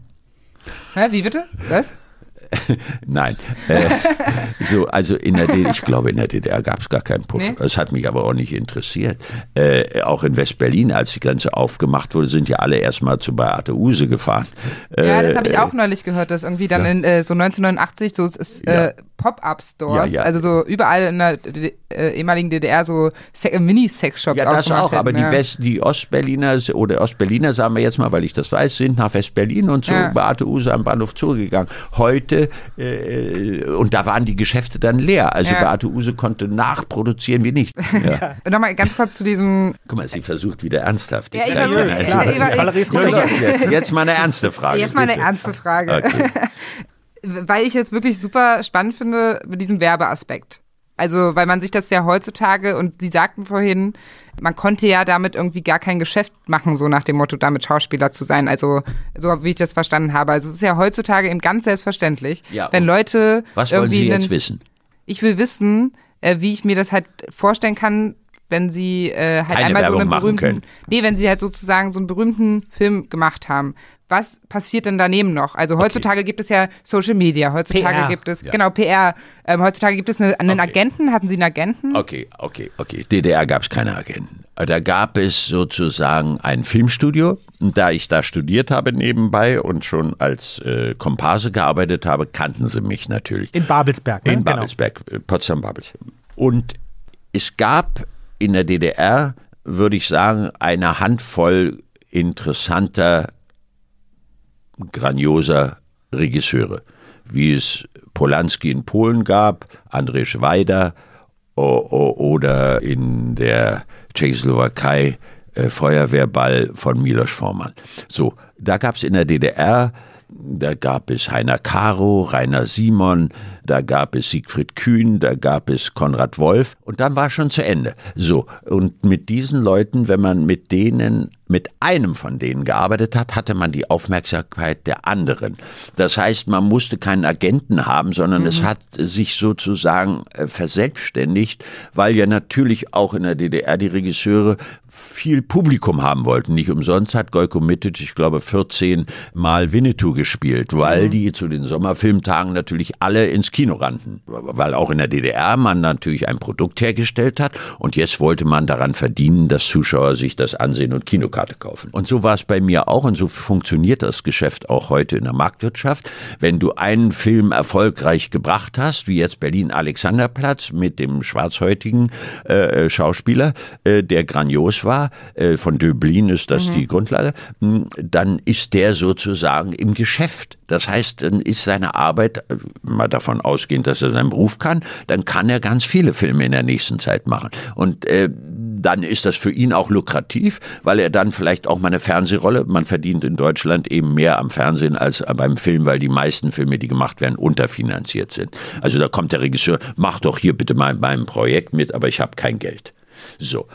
Und in der DDR war das nicht so. In der DDR ging es um den, sagen wir auch um viel Publikum, aber nicht darum, dass du toll bezahlt wurdest. Ich hatte sogar das Glück und das hat sich dann daraus auch ergeben, dass ich bei diesem Filmstudio wie in Hollywood einen Vertrag eigentlich auf Lebenszeit gehabt habe, was nur zwölf Schauspieler hatten. Bei der DEFA, ja. Bei der DEFA. Ich muss mir ganz kurz mal erklären, weil das Wort schon zum dritten Mal fällt. Was DEFA. ist die DEFA eigentlich? Ja, DEFA, Deutsche Filmaktiengesellschaft. Das war die Nachfolgeorganisation auf demokratische Art und Weise nach der UFA, Union Film äh, AG in Babelsberg. Die UFA, glaube ich, hieß die. ja, ich ja. glaube, ja. Und da wurde in den 20er Jahren äh, äh, ja, Filme äh, und dann in den 40er Jahren äh, Durchhaltefilme gemacht. Und wir als Studenten hatten das Glück, in einer Villa, äh, weil drumrum um die Studios sich die berühmten Schauspieler und Schauspielerinnen Villen gebaut haben, schlossähnliche Villen. Und als ich da studiert habe, hatte die Hochschule äh, diese Villen zur Verfügung gestellt bekommen, weil sie alle nach West-Berlin abgehauen waren. Also ich habe 65 angefangen, 61 waren die letzten westdeutschen oder äh, letzten Superstars weggegangen, weil sie natürlich nicht eingesperrt werden wollten. Und in einer dieser Villen von, von dem äh, Richard Tauber, einem Operettenstar der 20er und 30er und 40er Jahre, haben wir äh, 20 Studenten, Mädchen und Jungs, also hervorragend, äh, äh, haben wir da äh, vier Jahre lang gewohnt. Ja. Und man musste sich von der unteren Etage mit vier Leuten in einem Zimmer äh, sich teilen. Und je höher man in dem Semester stieg, konnte man oben alleine in der Dachwohnung dann auf einmal wohnen. Ja. Und die DEFA und Babelsberg waren dann quasi so die, das Hollywood der DDR oder wie hat man sich das vorzustellen? Also die Filmbranche, die Filmproduktion wurde komplett dort äh, von aus ist- organisiert. Ja, Okay, das war also äh, Babelsberg war auch wie in ganz Westeuropa die Nouvelle Vague. Also man, man, man hat versucht, nicht mehr nur im Studio zu drehen, sondern man wollte auch rausgehen. Also man hat dokumentarisch angehauchte Filme gemacht oder dokumentarische Erzählgeschichten erfunden. Also das heißt, es wurden keine super wie Ernst Thälmann, Sohn seiner Klasse gemacht und Karl Liebknecht, äh, äh, sondern und oder Bauernkriegs Thomas Münzer, sondern es wurden Filme gemacht, die nur noch wie äh, Zeit der Störche die Liebesbeziehung zwischen zwei Menschen zeigte, zwischen Angelika und mir bei Paul und Paula oder die einen Haushalt bespiegelten, äh, wo die wo die Frau Sängerin war und der Mann äh, Entertainer. So also so gab es Filme, äh, die weniger im Studio gemacht wurden und mehr in der Wirklichkeit. Das war auch eine Tendenz des Sozialismus, aber die schwappte auch aus Frankreich rüber in die DDR. Und Fernsehen war in Adlershof. Und Fernsehen hatte eine ebenso große Palette an Serien. Habe ich in der ersten Serie auch mitgemacht und da habe ich diesen Spitznamen Belmondo des Ostens bekommen, weil ich einen jungen Schauspielstudenten gespielt habe. Und die haben aber dann auch Wege übers Land gemacht. Also die haben ein bisschen bebildert, wie eigentlich äh, die Entwicklung der sozialistischen Gesellschaft äh, von den Anfängen bis zu dem Zeitpunkt, wo es auseinanderfiel, sein sollte. Also möglichst nicht so. Es gab einen Film, Spur der Steine, äh, den ähm, äh, Frank Bayer gemacht hat, wo sozusagen die Verwerfung der gesellschaftlichen, die Konflikte gezeigt wurden. Und der wurde sofort verboten. Ja. Ich glaube, was vielen nicht klar ist, habe ich jetzt zumindest im Gespräch mit Jüngeren gemerkt, dass ja wirklich nur dieses eine, es war ein VEB, also es war ein volkseigener Betrieb. Es gab nur dieses eine Filmunternehmen. Ne? Also korrigieren Sie mich, wenn ich was Falsches Ja, ja, sage. klar. Hm. Was dort halt nicht gedreht wurde, also es gab nichts anderes in der Nein, DDR. nein. Ähm, und der, der erfolgreichste war ja Paul und Paula. Ne? Ein, ein, Augenblick. Erfolg, wenn man erfolgreich nach Zuschauern waren andere Filme erfolgreicher, weil sie reingepresst wurden. Also das ist so wie in China, also in allen Diktaturen werden ja Leute von der Schule, vom, vom Kindergarten indoktriniert und werden sozusagen äh, trainiert, wie auf äh, Hundeplatz, wie, wie, die, wie die Welpen und die Hunde lernen, über eine äh, Wand zu gehen Ja. und durch einen Tunnel zu gehen. So wurde in der DDR von der Wiege bis zur Bahre alles sozusagen organisiert. Und so waren auch die Filme äh, ja, natürlich sollten die das neue Menschenbild äh, schaffen oder vorführen. das Sozialistische. Ja, und da gab es eben einige Regisseure, mit denen ich das Glück hatte, arbeiten zu können, wie Rainer Simon oder äh, Heiner Caro, die sozusagen, nee, uns interessiert nicht Ernst Thälmann, sondern uns interessiert aus unserer Gesellschaft das Leben von Ihnen und ihm zusammen. Wie, wie, wie, wie kämpft ihr euch durch euer Leben durch? Wie kämpft ihr um eure Liebe gegen gesellschaftliche Vorurteile auch? Wir müssen, glaube ich, glaube ich, mal was zu Paul und Paula sagen, für alle, die es nicht kennen. Aber wollen wir vorher unsere erste Rubrik machen? Ja, lass uns eine Rubrik Äh. reinschmeißen. Oh, ist das gefährlich jetzt?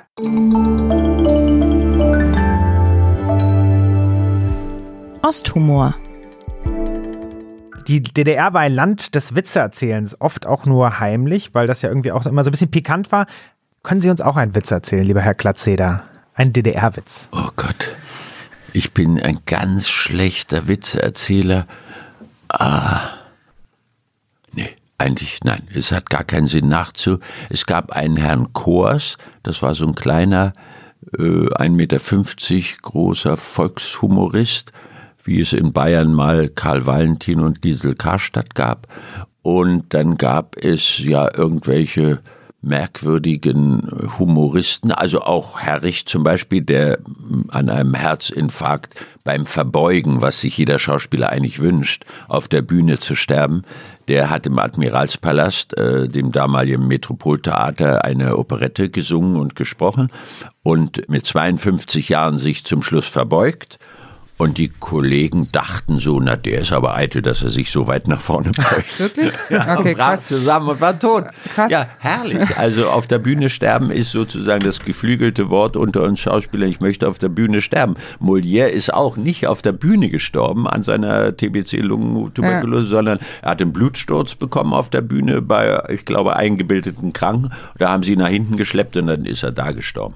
Also das heißt, äh, der Tombola-Gewinn beim Sterben ist natürlich der abends ins Bett und morgens nicht mehr aufwachen. Für die Frau ist das nicht so schön, aber äh, sozusagen da hat man, hat man wirklich was gewonnen, weil hat man sich das Sterben gespart. Das ist grandios. Wir wollen lachen und Sie reden wieder über den Tod. Naja, das ist das, wovon ich Ahnung habe. ich bin kein Witzeerzähler, tut mir leid. Ich könnte höchstens äh, erzählen, was ich auf meinem Grabstein stehen haben möchte. Und zwar, äh, gern der Zeiten gedenk ich, da alle Glieder gelenkig, bis auf eins. Leider sind diese Zeiten vorüber, steif geworden sind alle Glieder, bis auf eins. Hier liegen meine Gebeine, ich wünschte, es wären deine. Wie lange wissen Sie das schon, dass das auf Ihrem Grabstein stehen soll?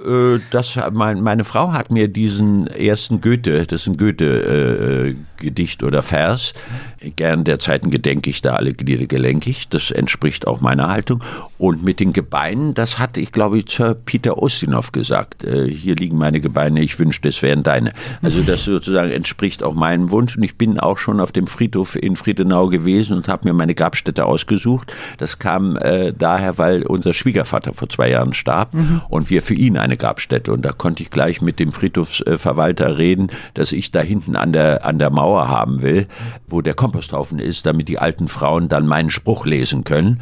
Und eigentlich hatte ich aber vor, neben äh, äh, Marlene Dietrich und Helmut Newton zu liegen, aber die liegen in Friedenau zu sehr, in der Stubenaustadt, zu sehr an dem Schulhof. Da ist immer dann, wenn Pause ist, so ein Lärm, das wollte ich nicht.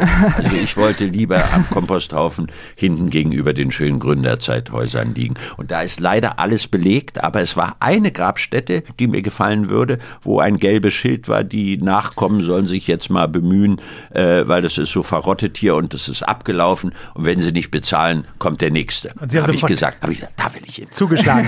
Ja. Also Sie ändern, ähm, ändern ja auch in Ihrem Buch mit Ihrer eigenen Beerdigung. Ne? Ja, also wie lange? ist- Ja, Sie haben jetzt zum Beispiel, die ARD macht 90 Minuten Legenden. Das heißt, Sie haben über Manfred, Manfred Krug Legende gemacht, der ist während der Dreharbeiten gestorben. Und ich frage den Chefredakteur, sagen Sie, ist es Bedingung, dass man während der Dreharbeiten sterben muss? Da sagt er, nö, nicht unbedingt, aber es wäre günstig. äh, ich sage, warum? Na ja, weil wir dann gleich Nachruf für Sie haben. Ich sage, gut. Hüpfen wir 50 Jahre zurück zu Paul und Paula. Hüpfen wir wieder zu Paul und Paula. Ja, 55.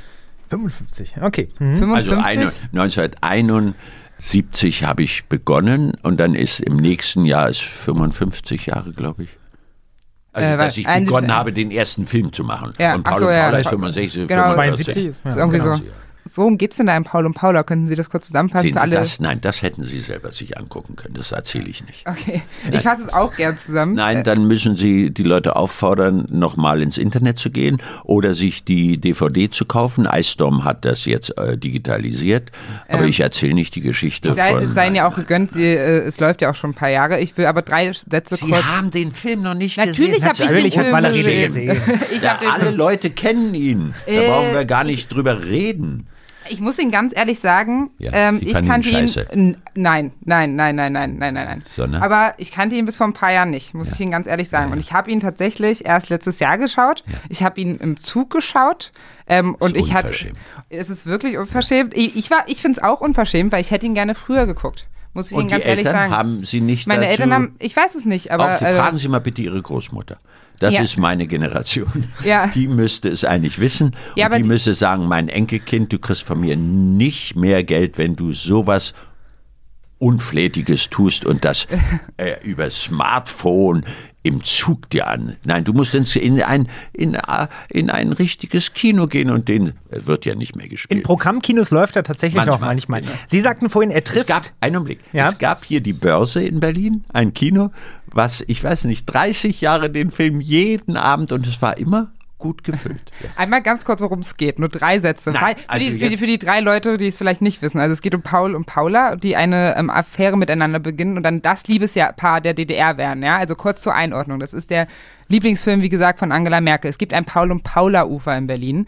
Seit Paul und Paula 1993 habe ich gelesen, auch mal mit den Pudis äh, aufgeführt wurde, neu in Ostdeutschland. Seitdem gibt es eigentlich dieses Phänomen der Ostalgie. Also es ist wirklich, man kann gar nicht genug in Worte fassen, was dieser Film für eine Bedeutung hatte für die DDR. Naja, Sie jungen Leute, wie Sie zum Beispiel Ja. sagen, ist das abgefuckt, das Interieur und die Kleider, wie sehen die alle scheiße aus? So, also das ist eine Information, wie Sie gucken einen Film, wie die Kleider sind, wie die Innenausstattung sind. Das ist ein gutes Beispiel, nämlich, dass Sie Geschichte erfahren durch eine, wenn Sie auch die Kraft haben, dieser Dramatik der Geschichte zu folgen, dann ist es noch eine Schicht höher. Aber erstmal ist es ein Zeigzeugnis äh, der Lebensbedingungen der DDR, dass man eben als Frau die Kohlen hochschleppen musste äh, in, in die Wohnung, weil ihm, da kam die Brennstoffversorgung, hat die vor die Tür geschmissen, die sechs Zentner, und dann musste die Frau, wenn sie alleine war, die hochschleppen. Das war auch Sozialismus, ja. Ja. Also als ich das letztes Jahr ge äh, gesehen habe, letztes Jahr erst, dann hatte ich wirklich das Bedürfnis, diesen Film zu umarmen und hätte ihn tatsächlich deswegen früher gerne Das können schon Sie mal stellvertretend mit mir machen dann.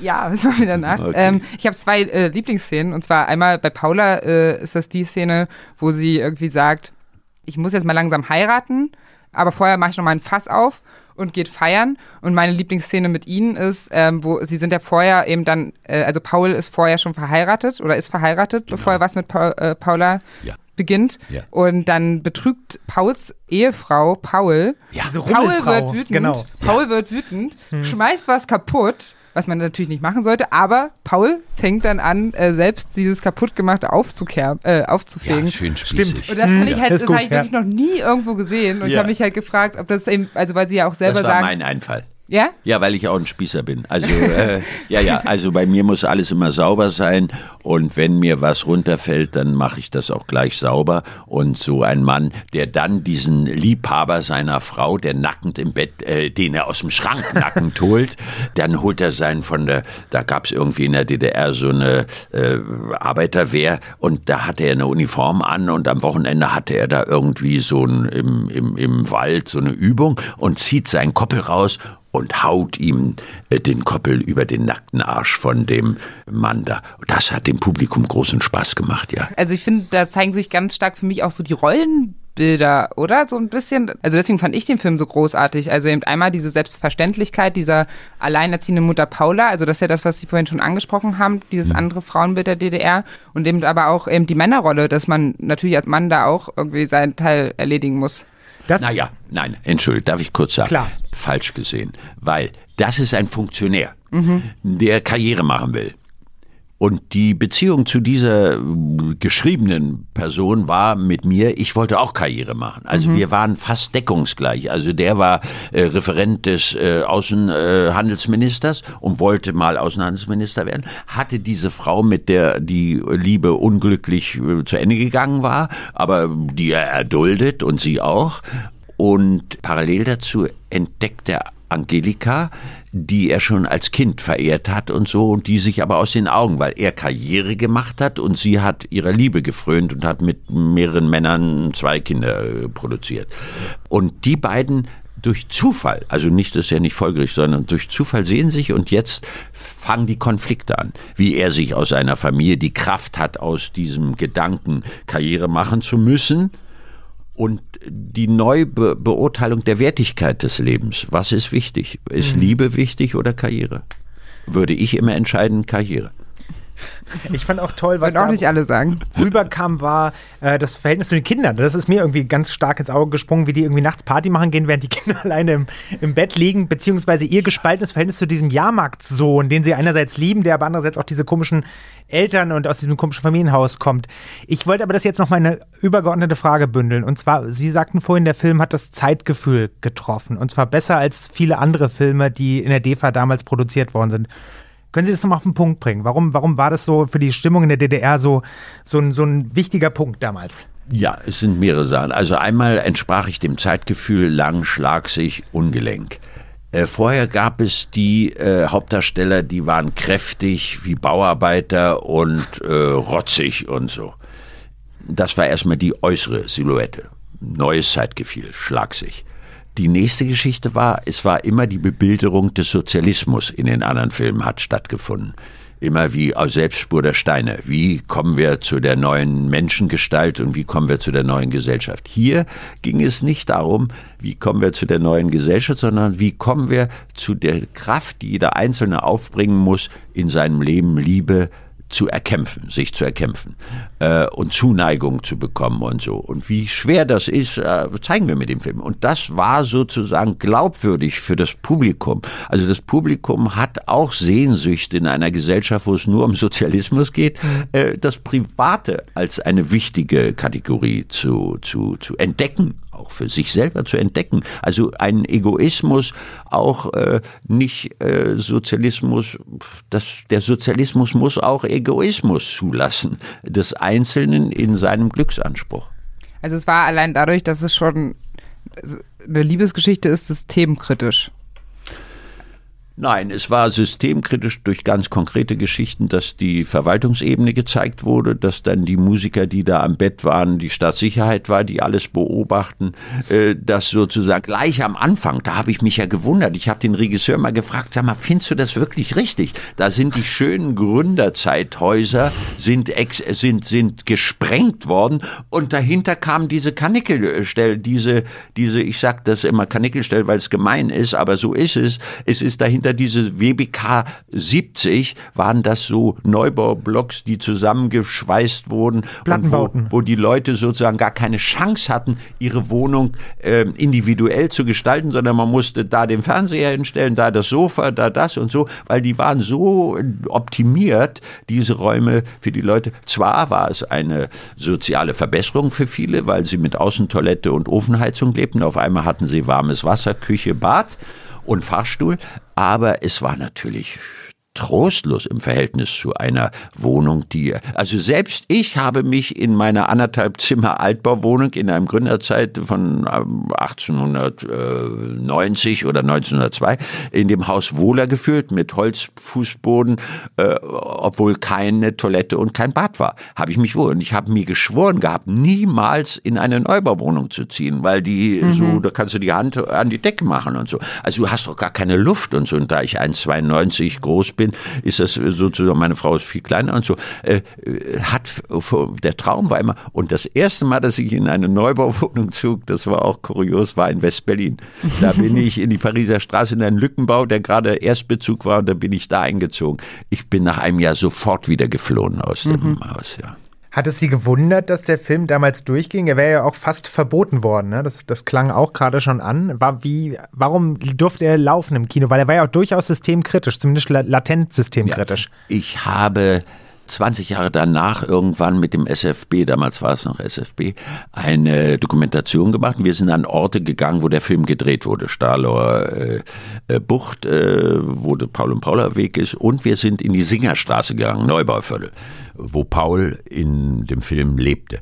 Und da kommt aus einem Haus, wo wir gedreht haben, ein Mann raus, so 60 oder 65 in Rente schon, aber so wie ein alter Funktionär sah er aus.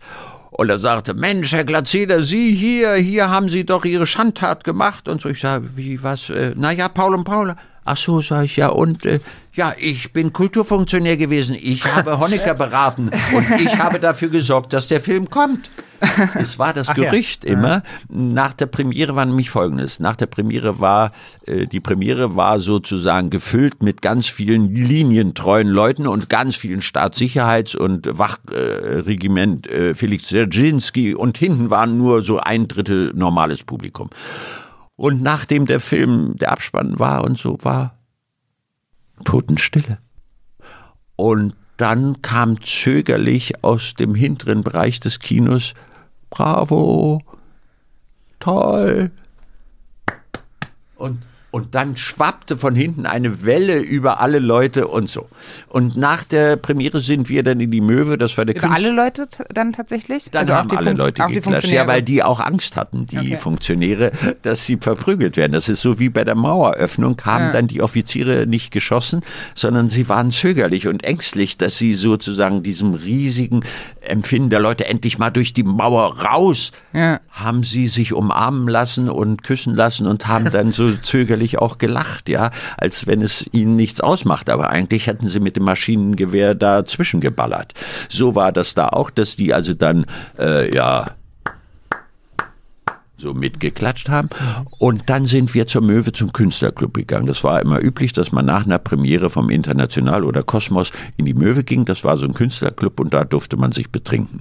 Und da ist auch der Filmminister dabei gewesen und da sind sehr viele Funktionäre dabei gewesen. Und auf dem Weg hin hat Heiner Caro, Plensdorf, ich, Angelika und so, haben wir gesagt, oh Scheiße, es wird wahrscheinlich, haben wir alle Arbeit umsonst, er wird verboten, er wird, wird. Da wussten wir noch nicht, wie das so wird, weil wir gemerkt haben, dass die ja, es waren ja Schnitte auch in dem Film schon gemacht worden. Ich hatte so ein, von den Kampfgruppen so ein Cappy auf, was Angelika runtergeschleudert hat. Das ist im Film, glaube ich, gar nicht drin. Auch nicht äh, in dem allerersten Film. Das wurde schon von vornherein rausgenommen. Das Also- wurde schon, genau, das waren die ideologischen Auflagen, äh, dass man die raus. Und da gab es viele Dinge, die ideologisch mit der, der Regisseur, meist haben die Regisseure mehr gemacht, was sie gar nicht im Film haben wollten, aber um den Politideologen die Chance zu geben, zu sagen, das muss raus, Ja. das muss raus. So. Das haben sie schon gemacht. aber war denn diese, So, äh, diese und dann, einen Blick, darf ich bitte Ja. mal auch mal was sagen? Und,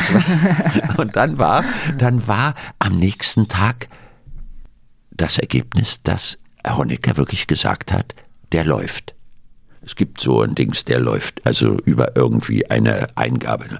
Und dann gab, wurde alles gestoppt, was gegen den Film. Normalerweise kam dann eine Flut an äh, äh, Zeitungsmitteilungen, dass sich die Arbeiterklasse beschwert, was da für eine Schweinerei stattgefunden hat. Das war bei Spur der Steine so. Dann ist er freigegeben worden, da sind Kopien gezogen worden und dann war nach ungefähr, ich würde sagen, acht Wochen die Stadt voll mit so, Hallo Paul oder Angelika und dann kamen sie ins Theater, weil wir spielten ja Theater, da kamen sie und haben uns wirklich gefeiert, ja, war Wahnsinn. Ja. Wie war denn da der Prozess? Also, weil Sie jetzt von der Premiere sprachen, war das schon dann ein bearbeiteter Film, der dort gezeigt wurde? Also, Das war ein geschnittener Film. Also normalerweise macht man ja die 2500 Meter, die man braucht, um überhaupt 90 Minuten zu gestalten, äh, sind am Schneidetisch mit den Einwänden der, der Ideologen auf Spielfilmlänge 92 Minuten geschnitten. ab Also wann die waren diese, Ideologen wurden schon konfront äh, Ja, konsultiert die vor der durften ersten schon, die wurden vorher ja? schon, die haben schon kontrolliert und dann gab es eine Studioabnahme und da haben sie gesagt, ist nicht, ist nicht unseres, aber ihr könnt es ja mal vorführen. Da war noch nicht entschieden, ob er läuft. Also in den, so. in, den, in den Studios in Amerika ist es so in Hollywood, dass die, die Leute, die das Geld geben, sagen, der kommt nicht. Ja. Da verzichten wir lieber auf die 25 Millionen, aber der Film, der würde unseren Ruf als Studio, Disney-Studio zerstören. Ja. So findet das da statt. Also auch, aber unter dem Gesichtspunkt der Verwertbarkeit. des Films. In der DDR war es immer, die Verwertbarkeit äh, stützt es das, hilft es dem System äh, oder zerstört es. Also die Ideologen sind ja sehr, haben gesagt, das zeigt ein Menschenbild, was nicht sozialistisch ist, ja. Und dann ist noch eine Entscheidung, es gibt, gab in der DDR äh, sozusagen Landesfürsten, nannten wir sie. Also es gab ja wie heute die Bundesländer, so gab es auch schon Rostock, da gab es einen ganz strengen äh, und dann gab es in Erfurt jemanden, der auch ganz streng war und die haben sich gegenseitig, haben gesagt, bei uns wird der Film nie gezeigt mhm. und bei uns in Erfurt auch nicht. Ihr könnt machen, was ihr wollt, aber bei uns nicht. Und die sind überspült worden durch sozusagen, dann hat sich durchgesetzt, dass die Leute das toll fanden.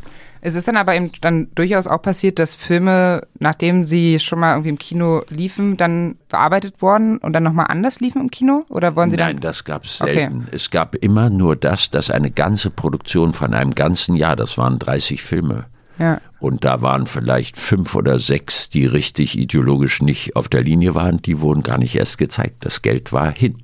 Ja. Und jeder Film in der DDR hat auch zwischen drei und acht Millionen gekostet. Ja. Welche Rolle hat die Zensur für Sie als Filmemachende gespielt? Hm. Hatte man die ständig im Kopf, diese, diese Schere und den, den Staat, der das alles nochmal äh, bewerten muss? Ja, schon, hm. schon. Ich habe mich gefreut, dass ich bei Projekten mitmachen konnte, wo ich schon beim Buchlesen Spaß hatte und die subversive äh, Sache äh, gehofft habe, dass ich, also bei Eulenspiegel zum Beispiel grandios, ein, ein, ein Beispiel äh, aus dem Bauernkrieg, ein Buch zu haben, wo aber die Verhältnisse zwischen den Armen und den Reichen oder den Bestimmern und der Kirche und so sozusagen übertragbar war auf die Realität. Also eine gute Adaption. Ja, und äh, da haben wir auch schwierig, ganz tolle Schwierigkeiten gehabt. Aber ich habe jedes Mal, als ich Plenstoff den Text lesen konnte, den er mit Caro dann überarbeitet hat, weil der Film eigentlich von einer anderen Regisseurin gedreht werden sollte, die Legende von Paul und Paula, da habe ich auch wieder Glück gehabt, dass die Regisseurin einen Autounfall hatte und äh, dabei verstarb. Tolles Glück. Also was oh das einen Leid des äh, anderen Freude. Genau, was natürlich an sich nicht ja, gut ist. ist. Ja, ist ganz genau. makaber. Das ist die Realität. So ist Realität auch im Sozialismus und dann durfte Caro weil alles schon vorbereitet war und das Geld frei war, musste innerhalb von sechs Wochen diesen Film neu schreiben mhm. und neu besetzen. Und die Leute, die meine Rolle Paul und die Rolle von Paula spielen hätten sollen bei Ingrid Reschke, bei der Regisseurin, die gestorben war, die werden die ganze Zeit sagen, ist das eine schreckliches, äh, das Ich, die wurden ausgezahlt, die bekamen ein bisschen Geld ja. mhm. und es sind neue Leute, weil Caro natürlich als Regisseur uns haben wollte. Und ich war auch nicht die erste Wahl, sondern er hat ganz viele Leute gecastet. Und Angelika und ich, da wir auch an der Volksbühne zusammenarbeiteten und schon viel unterwegs waren, ich sie toll fand, sie mich wahrscheinlich nicht, aber äh, äh, haben wir uns gut ergänzt. Ja. Obwohl sie schon zu alt war. Sie war so alt wie sie, viel zu alt.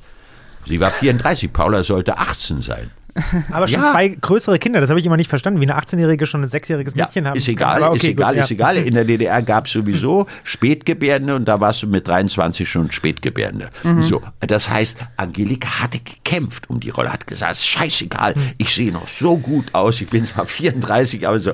Und wir beide, wir passten gut zusammen. Aber es ging ja auch gerade um, um, den politischen Einfluss. Also hat man sich am Set ständig auch schon gefragt, dürfen wir das überhaupt oder müssen wir das so ein bisschen vorsichtiger formulieren? Also die Schere im Kopf äh, nee, bei Kulturproduktionen. nee, weil der, der äh, Heiner Caro, der Regisseur, war Parteigruppensekretär. Also der wusste schon, wie die Linie war.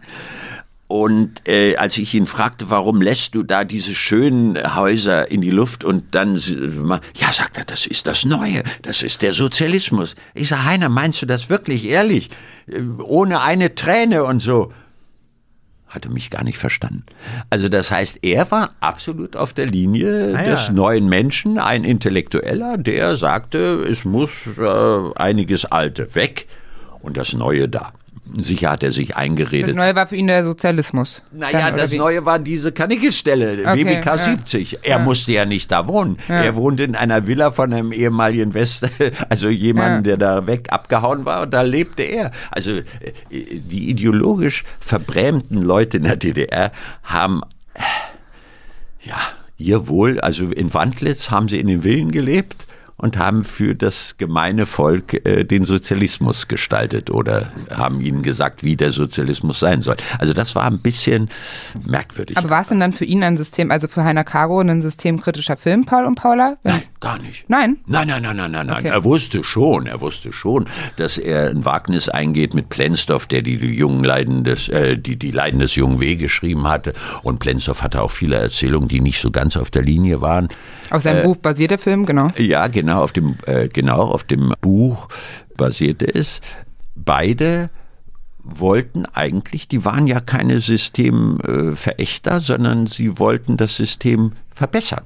Sie wollten dem System sagen, ey, Jungs, die ihr als Ideologen uns alles ver- Liebe ist auch eine produktive Geschichte, die die Gesellschaft äh, sozusagen festigt und ein ganz wesentlicher Punkt neben dem Staudamm oder dem Stahlwerk oder dem, was in der DDR natürlich auch, die Flüsse wurden versaut, äh, die, die, die, die, die, die Braunkohlebergwerke haben die Luft verpestet. Also es war ein Widerspruch in der Gesellschaft auch.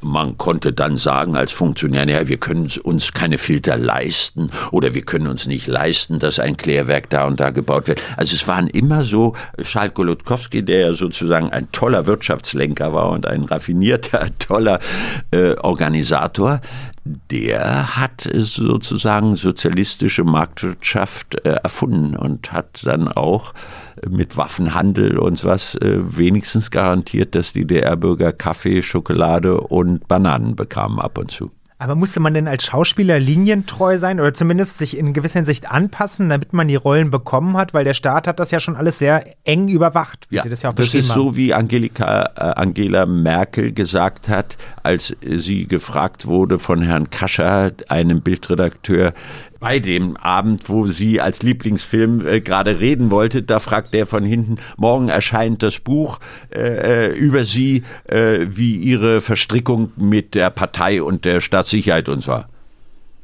Und da sagt die Pressesprecherin von ihr, bitte Herr Kascher, jetzt lassen Sie das ja, die kann nicht.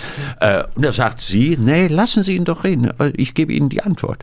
Und das ist auch die Antwort, die ich Ihnen geben würde. Äh, toll gemacht. Sie sagt, natürlich war man in der DDR, Sie als äh, Pastorentochter, ähm, war man in der DDR nicht gezwungen, aber man ging zu den jungen Pionieren. Man wurde FDJler, weil man natürlich sich nicht äh, sozusagen sagen lassen wollte, man ist gegen den Sozialismus. Man lebt ja hier. Äh, dann hat man studiert. Als Mädchen war es noch einfacher als als Junge. Man musste sich als Junge für drei Jahre für die Armee äh, bereit erklären, um Abitur zu machen und dann studieren zu können. Aber sie hat dann gesagt, ja, sie war so Kulturobmännin, aber sie ist nicht in die SED getreten und sie war auch nicht Staatssicherheits-IM und so. Im Gegensatz zu Christa Wolf, die IM bei der, äh, am Anfang ihrer Karriere war und deswegen den äh, Literaturnobelpreis nicht bekommen haben, weil die Journalisten wie ihr das herausgefunden habt. Ja, okay. Also ich meine mal so, sozialistische Verhältnisse waren zwiespältig, sozialistische Gesellschaft war mit viel Makel und mit viel Umweltzerstörung und es war leider auch immer mehr ausgehöhlt, der Gedanke an eine neue Gesellschaft, die ja angetreten ist, dass man ein Gegensatz zu dem und viele westdeutsche äh, Oppositionelle haben immer gehofft, dass im, so da in der DDR wirklich das neue Menschenbild, das, die neue Gesellschaft und als die RAF dann als Zufluchtsort äh, Eisenhüttenstadt hatte. Und da lebte, haben die gesagt, das kann nicht wahr sein, so spießig. Die Leute leben ja so spießig hier, das ist ja fürchterlich. Also selbst diese Revolutionäre wollten nicht in der DDR sein, konnten aber nicht zurück, weil sie sonst ins Gefängnis Zur gehören. Einordnung ganz kurz, wann Angela Merkel das gesagt hat. Also Angela Merkel wurde vor fünf Jahren etwa oder fünf bis zehn Jahren gefragt, was ihr Lieblingsfilm sei. Und da gab es diese Veranstaltung, wo sie Der und ihre. Kollegin, genau, und ihre An äh, Kollegin Angelika Domrose auch dabei waren. Und da war, äh, äh, sind Da diese Sätze sozusagen Da sind diese Sätze hat gefallen, uns genau. eigentlich den Abend zerstört, weil an dem Abend wollte ich sterben, weil ich das so schön fand, dass äh, alle äh, 170 Leute, die da waren, aus tiefster, äh, nochmal aus, aus tiefster Empathie unsere Arbeit beklatscht haben und Dresen äh, wunderbar gesprochen hat und sie uns gefeiert haben und ich habe, mehr könnte eigentlich nicht kommen. Und dann kommt der und erzählt da, wie, sie, wie ist ihre Verstrickung mit der DDR. Ist doch aber ganz oft so, oder? Ist es Ja, nicht ja, irgendwie klar. so, so, Man redet über die DDR Ja. und dann so dritter Satz, was war mit der Stasi Ja, eigentlich? waren Sie, Ja. Herr Glatzeder, IM? Was ja, war denn- Ich war IM. Liebling hieß die Figur. Also es war vorgesehen, mich auch als IM zu machen. Und zwar war in der Vorlaufakte schon der Name Liebling. Das ist ganz kurios, weil Manfred Krug ja als Liebling Kreuzberg, äh, als Rechtsanwalt für die Entrechteten dieser Welt Ah, ja. äh, toll Stimmt, äh, eine ja. Serie gemacht hat, die, auch Plenzdorf geschrieben hatte. Mhm. Und da sollte ich auch mitmachen. Also nicht Plenzdorf, sondern Jurek Becker hat die Mhm. geschrieben. Und da habe ich dann nicht mitgemacht, weil meine Figur nicht so gut ist. War sein Asse, also sein sein Kompagnon, die war nicht toll. Und mit Krug muss man, da muss man ein tolles Mhm. Gegengewicht haben. Wollte nicht die zweite Geige sein neben Na Anfang. ja, nicht wenigstens gleichwertige Kontrabass oder was? Ja, nein. Okay. Und Aber ich muss die Frage doch. waren wir? Ach so, ja. Stasi am Set, gab's das denn? Ich muss die Frage jetzt auch stellen, auch wenn natürlich. die so typisch für Ja, ja, ja, ja, ja, ist. genau. Wir sind typisch bei der DDR. Natürlich gab es auch am Set überall Bewachung. Das waren ja ganz normale Mitarbeiter. Also das war ja sozusagen vielleicht meine Kollegin oder mein Kollege, nicht Angelika, aber äh, irgendwelche Leute. Und das hat Caro ja auch mit der Musi Music Band und mit seinen Kollegen von seiner äh, Dienststelle vom Ministerium äh, für Außenhandel hat er ja auch die Kollegen kamen und sagen jetzt komm wieder an die Arbeit und lass das Liebesverhältnis, sonst fliegst du raus und wie und so. Das waren für die Zuschauer schon auch angezogen, wie wenn große Staatsgäste kamen, dann ist die Staatssicherheit aus Erfurt und aus Cottbus angekarrt in Bussen und haben die Straße gesichert. Das war auch Staatssicherheit, ja. Okay. Und in dem Film hat Caro darauf auch natürlich angespielt, was die Leute gemerkt haben. Und bei mir selber haben sie 71 nach meinem ersten Film äh, den Angriff auf mich gemacht, weil sie dachten, er ist noch ein bisschen dö- dödelig. Äh, den werden wir, haben sie ein, ein, ein äh, Psychogramm gemacht. Glatzeder ist vom Ehrgeiz gefressen. Der will die Karriere machen. Wie können wir den kriegen? Und Stand das dann- da wirklich so drin? ja, ja, und Okay. dann haben sie, dann haben sie das Konzept gemacht, dass sie einen Brief geschrieben haben von einem fingierten Anscheißer, also von jemandem, der mich äh, anscheißt, haben geschrieben, Glatzeder will nur Karriere machen und Glatzeder äh, raucht Haschisch und hat Kontakte mit West-Berlin und so und bitte unterbinden Sie, dass der Schauspieler Karriere macht, bei uns hier in der DDR. Den Brief haben sie am Alex, haben sie genau aufgeschrieben, eingesteckt in einen Briefkasten und an die Gewerkschaft Kunst, um mit der Bitte um die Staatssicherheit zu schicken. Also an sich selber. Ja. Und mit dem Brief sind sie zu mir gekommen und sagen, sie wollen mich schützen vor einem Menschen, der mir nur Schlechtes will.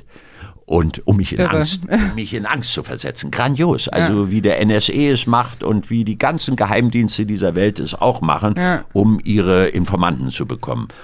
Und äh, bei mir haben sie das. Manch einen erpressen sie mit Geld oder mit einem Haus oder wenn er äh, Kunstwerke hat, dass sie sagen, sie haben keine Steuern dafür bezahlt und so. Und dann sind sie zu mir gekommen und haben gesagt, äh, wir wollen Ihnen helfen. Wir, Sie sind ein guter Schauspieler, wir wollen Ihnen helfen. Sie haben so lange jetzt hier gearbeitet und so. Also ich hatte ja noch nicht die große Paul und Paul. Sie haben nicht gesagt, Sie wollen mich als IM haben. Das habe ich im Nachhinein, als ich meine Staatssicherheitsakte, da stand ich, sah ich in der Vorlaufakte IM Liebling. Und wie sie den Vorgang jetzt machten, indem sie Umfeld, äh, Erkundung einzogen, das steht alles dann drin. Und bei mir zu Hause war dann so, dass sie gesagt haben, hier haben Sie eine, äh, eine Telefonnummer, rufen Sie uns bitte an und sagen Sie uns, schreiben Sie uns alle Leute auf, die Ihre Verwandtschaft, es könnte der nächste Verwandte sein, es könnte selbst hm, haben sie nicht gesagt, meine Mutter sein, aber jedenfalls haben wir gesagt, dann schreiben sie alle Kollegen auf, die sie näher kennen und alles. Und diese Liste sollte ich ihnen geben. Da habe ich sofort, hat es geklingelt bei mir und ich bin ins Theater gegangen, habe mir Nordhäuser Doppelkorn, das ist 40-prozentiger Schnaps, habe ich mir in der Kantine ein ganzes Wasserglas hier so gemacht, habe das getrunken. Hm Oha. und bin dann von einem Tisch zum anderen gegangen und habe denen erzählt, was mir heute passiert ist zu Hause. Die haben mich noch, diese beiden Hauptmajore oder was, äh, äh, haben mich noch vergattert und haben gesagt, Konspiration. Zu niemandem ein Wort. Also ich unten in der Kantine allen, die ich äh, da bekam, mit Suffe. Dann bin ich zur Intendanz, weil ich wusste, der zweite Intendant bei uns, Dieter Klein, ist Hauptstasimann. Mhm. Und da habe ich gesagt, du musst mir helfen. Sie waren heute bei mir von der Staatssicherheit. Äh, die wollen meine Karriere zerstören und ich weiß nicht, was sie von mir wollen, aber sie haben einen Brief mitgebracht, wo sie äh, irgendwelche Anfeindungen von irgendjemandem und so, so kann ich denen nicht helfen und so. Besson wollte mir auch nicht helfen. Das war damals unter Schweizer kommunistischer Intendant. Und dann sah ich 1901, dann haben sie mich in Ruhe gelassen, es stand, Glaceda hat sich nicht an die vereinbarte Konspiration gehalten, ist für uns unbrauchbar. Das ist wirklich Toll. verrückt, ja. Toll. Aber, aber das haben sie nicht bewusst gemacht. Also, aber weil sie meinten, also sie haben nicht auf dem Schirm gehabt in dem Moment, dass sie da als IM angeworben werden sollen. Nein, nein, also sie hatten, sie haben sich betrunken, weil sie Angst hatten, dass irgendwas Schlimmes passiert. Und ja, haben ich, ich, okay. ich wollte, dass alle das wissen, wenn mit ja. mir was Schlimmes jetzt passiert. ja. Sollten alle wissen. Also Öffentlichkeit ist immer gut. Also ja. wenn einige erzählen, ja, ich konnte ja nicht anders, ich wollte ja. Mhm. Also Christa Wolf zum Beispiel habe ich verstanden, wenn sie sagt, ich weiß es nicht, ich habe es verdrängt. Sie hat es wirklich verdrängt, glaube ich. Aber sie hat in der Anfangsphase 1950, äh, wo das so war, wo sie erzählt hat über Kollegen, dass sie nicht linientreu seien und dass die sozusagen durch irgendwelche negativen Bemerkungen die Verbandsarbeit der Literatur zerstören könnten, äh, hat sie Karrieren kaputt gemacht dadurch auch. Und äh, ich weiß, dass sie in Potsdam am Theater gleich nach der Hochschulzeit war und dass da schon in meiner Stasi-Akte auch ein Bericht war Glazeder dürfen wir nicht zu Gastspielen mitnehmen. Glazeder wird nicht mehr mit großen Rollen besetzt. Und da gab es einen konkreten Ansatz. Wir sind immer vom Theater in Potsdam nach Berlin gefahren, in meine anderthalb Zimmer Altbauwohnung mhm. ohne Toilette. Und auf dem Weg mit dem Sputnik um Westberlin rum haben wir alle zusammen und haben von Projekten so geredet, die wir machen. Äh, privates Theater, ja. äh, das wir anders machen als das. Äh, und das haben sie schon als subversiv angesehen. Ja, okay. Und da haben sie auch schon Programm gemacht. Aber da ich da weggegangen bin, war das noch nicht so vernetzt, wie heute NSE und äh, CIA alle vernetzt sind ja. und man sozusagen gar nicht mehr rauskommt. Also wenn du den Computer einmal aufmachst, haben sie sofort deine äh, IP, eine ID-Nummer und so, wissen sie genau, wo du geklickt und machst das. Und Damals war es so, dass die äh, einzelnen Abteilungen der Stadtsicherheit noch nicht so gut vernetzt waren und dadurch haben sie in Berlin wieder neu beginnen müssen mit mir 71. Sie wurden ja auch in Ihrem Haus überwacht, Ihrem späteren Haus. Genau. Äh, waren Ihnen das schon bewusst zu dem Zeitpunkt, dass Sie überwacht werden in dem Haus, also dass es verwandt ist? Also ich habe immer meine sozusagen ja wesentlichen Gespräche, die die Gesellschaft betrafen, im Garten gemacht oder auf dem nahen Friedhof. Und als wir dann zwei Jahre um die Ausreise gekämpft haben, äh, auf die, um die Ausbürgerung zu bekommen, äh, bin ich mit den Leuten, die kamen, auf den Friedhof gegangen. Ja. Und dann stellte sich im Nachhinein heraus, dass das unter anderem auch Informanten waren, die den Auftrag hatten, mich umzustimmen. Okay. Und Was waren das? Waren das Kollegen? Oder? Darüber möchte ich jetzt mhm. nicht reden. Aber war das so generell so, dass man das auf dem Schirm hatte, okay, wenn es was wirklich sehr Privates ist, dann sage ich das nicht, erzähle ich das nicht in meinem Haus, sobald man ein bisschen prominent war. Also, also dass ich eine Freundin noch gehabt hätte. Nee, wenn sie, also, dass sie sozusagen, wenn sie was gesellschaftlich Relevantes besprechen wollen, ja, was wirklich äh, nicht an die Stasi war, gehen sollte, dann war das so klar, okay, das bespreche ich nicht in meinem Haus. Naja, ganz klar. Okay. Auch im Restaurant oder in der Kantine hat man nur mit zwei Leuten, niemals mit drei Leuten sowas bequatscht. Ja. Was macht das mit einem, wenn man da Das hat äh, nicht nur bewirkt, aber das hat sich gut für mich herausgestellt, da ich eh nicht viel Freunde hatte sehr egozentrisch, meine Frau sagt, narzisstisch bin. Also narzisstisch ist ein hässlicher junger Mann, der sich bespiegelt in dem äh, Ententeich. Der Angst hat vorm Altern? Und der Angst hat vorm Altern und hypochondrisch veranlagt. Mhm. Also alle schlechten Eigenschaften, die ich habe, äh, habe ich eh nicht viel Freude. Das hat mich ein bisschen geschützt, ja. Hm. Lass uns, bevor wir zu der Ausbe äh, Ausbürgerung und Ausreise kommen, die nächste Rubrik reinschmeißen. Die, diese Rubrik haben, ist jetzt neu und sie heißt Erinnerungsstück. Äh, wir haben sie gebeten, dass sie uns etwas mitbringen aus der DDR. Also es geht ja immer noch um DDR. Genau. Sozusagen bis zu meinem 34. Lebensjahr, genau.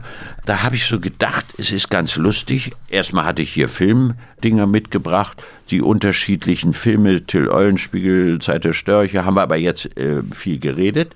Dann Was sind das für ich- Dinger? Nur ganz kurz. Äh, Was? Weil Sie sagen Filmdinger, das ist ja. Ah ja, das sind Begriff, damals die Filmprogrammhefte gewesen. Es wurde damal, in der damaligen Zeit gab es noch Filmpro. Da wurde für jeden Film wurde sozusagen hier schaut man, Oh, schön. wurde hier die Legende für Paul und Paulert wurde dann geworben, äh, dass die Leute, die im Kino waren, so ein Dings für 10 Pfennig mitnehmen. Und dann sagen, oh, den Film will ich sehen. Und die Großmutter ist dann auch gegangen und äh, sozusagen hat man das. Es gibt auch Sammler, die diese schön. Dinger sammeln. Sehen gut aus, ja. Und die werden dann im Internet verschachert, wenn dann noch ein Autogrammjäger mir das geschickt hat und ich unterschreibe Winfried Glatzeder, dann ist es 35 Euro wert. Schön. Altes Programmheft. Das fotografieren wir ab und stellen es in den Artikel. So. Ja, toll. Und was haben Sie noch So, mitgebracht? und dann habe ich noch mitgebracht, das war, äh, es gab wie auch heute, gibt es ja für Kinder, die das Schwimmen erlernen, das Seepferdchen. Eine Urkunde. Und es ist so kurios, dass also der preußische Beamtenapparat für alles Urkunden. Und man hatte auch, wenn man der DDR den Rücken kehrte und enteignet wurde und auf sozusagen Null gefahren wurde, indem man sein Haus abgeben musste, was in Volkseigentum überführt wurde, seine Bankkonto, falls man das noch gehabt hat, wurde eingezogen und der äh, Staatsbank der DDR über, übergeordnet und dann durfte man, wenn man mal wieder einreisen durfte, man hatte aber, wenn man ausgereist ist, sofort auf zehn Jahre,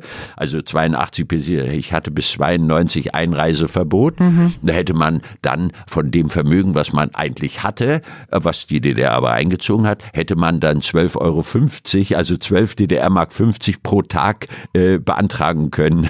ja, Äh, so, und dann bekam man eine Urkunde, äh, die sozusagen für den Übergang von der DDR in, ja, wie sagt man so, in die schreckliche, eklige Welt des, des äh, Kapitalismus.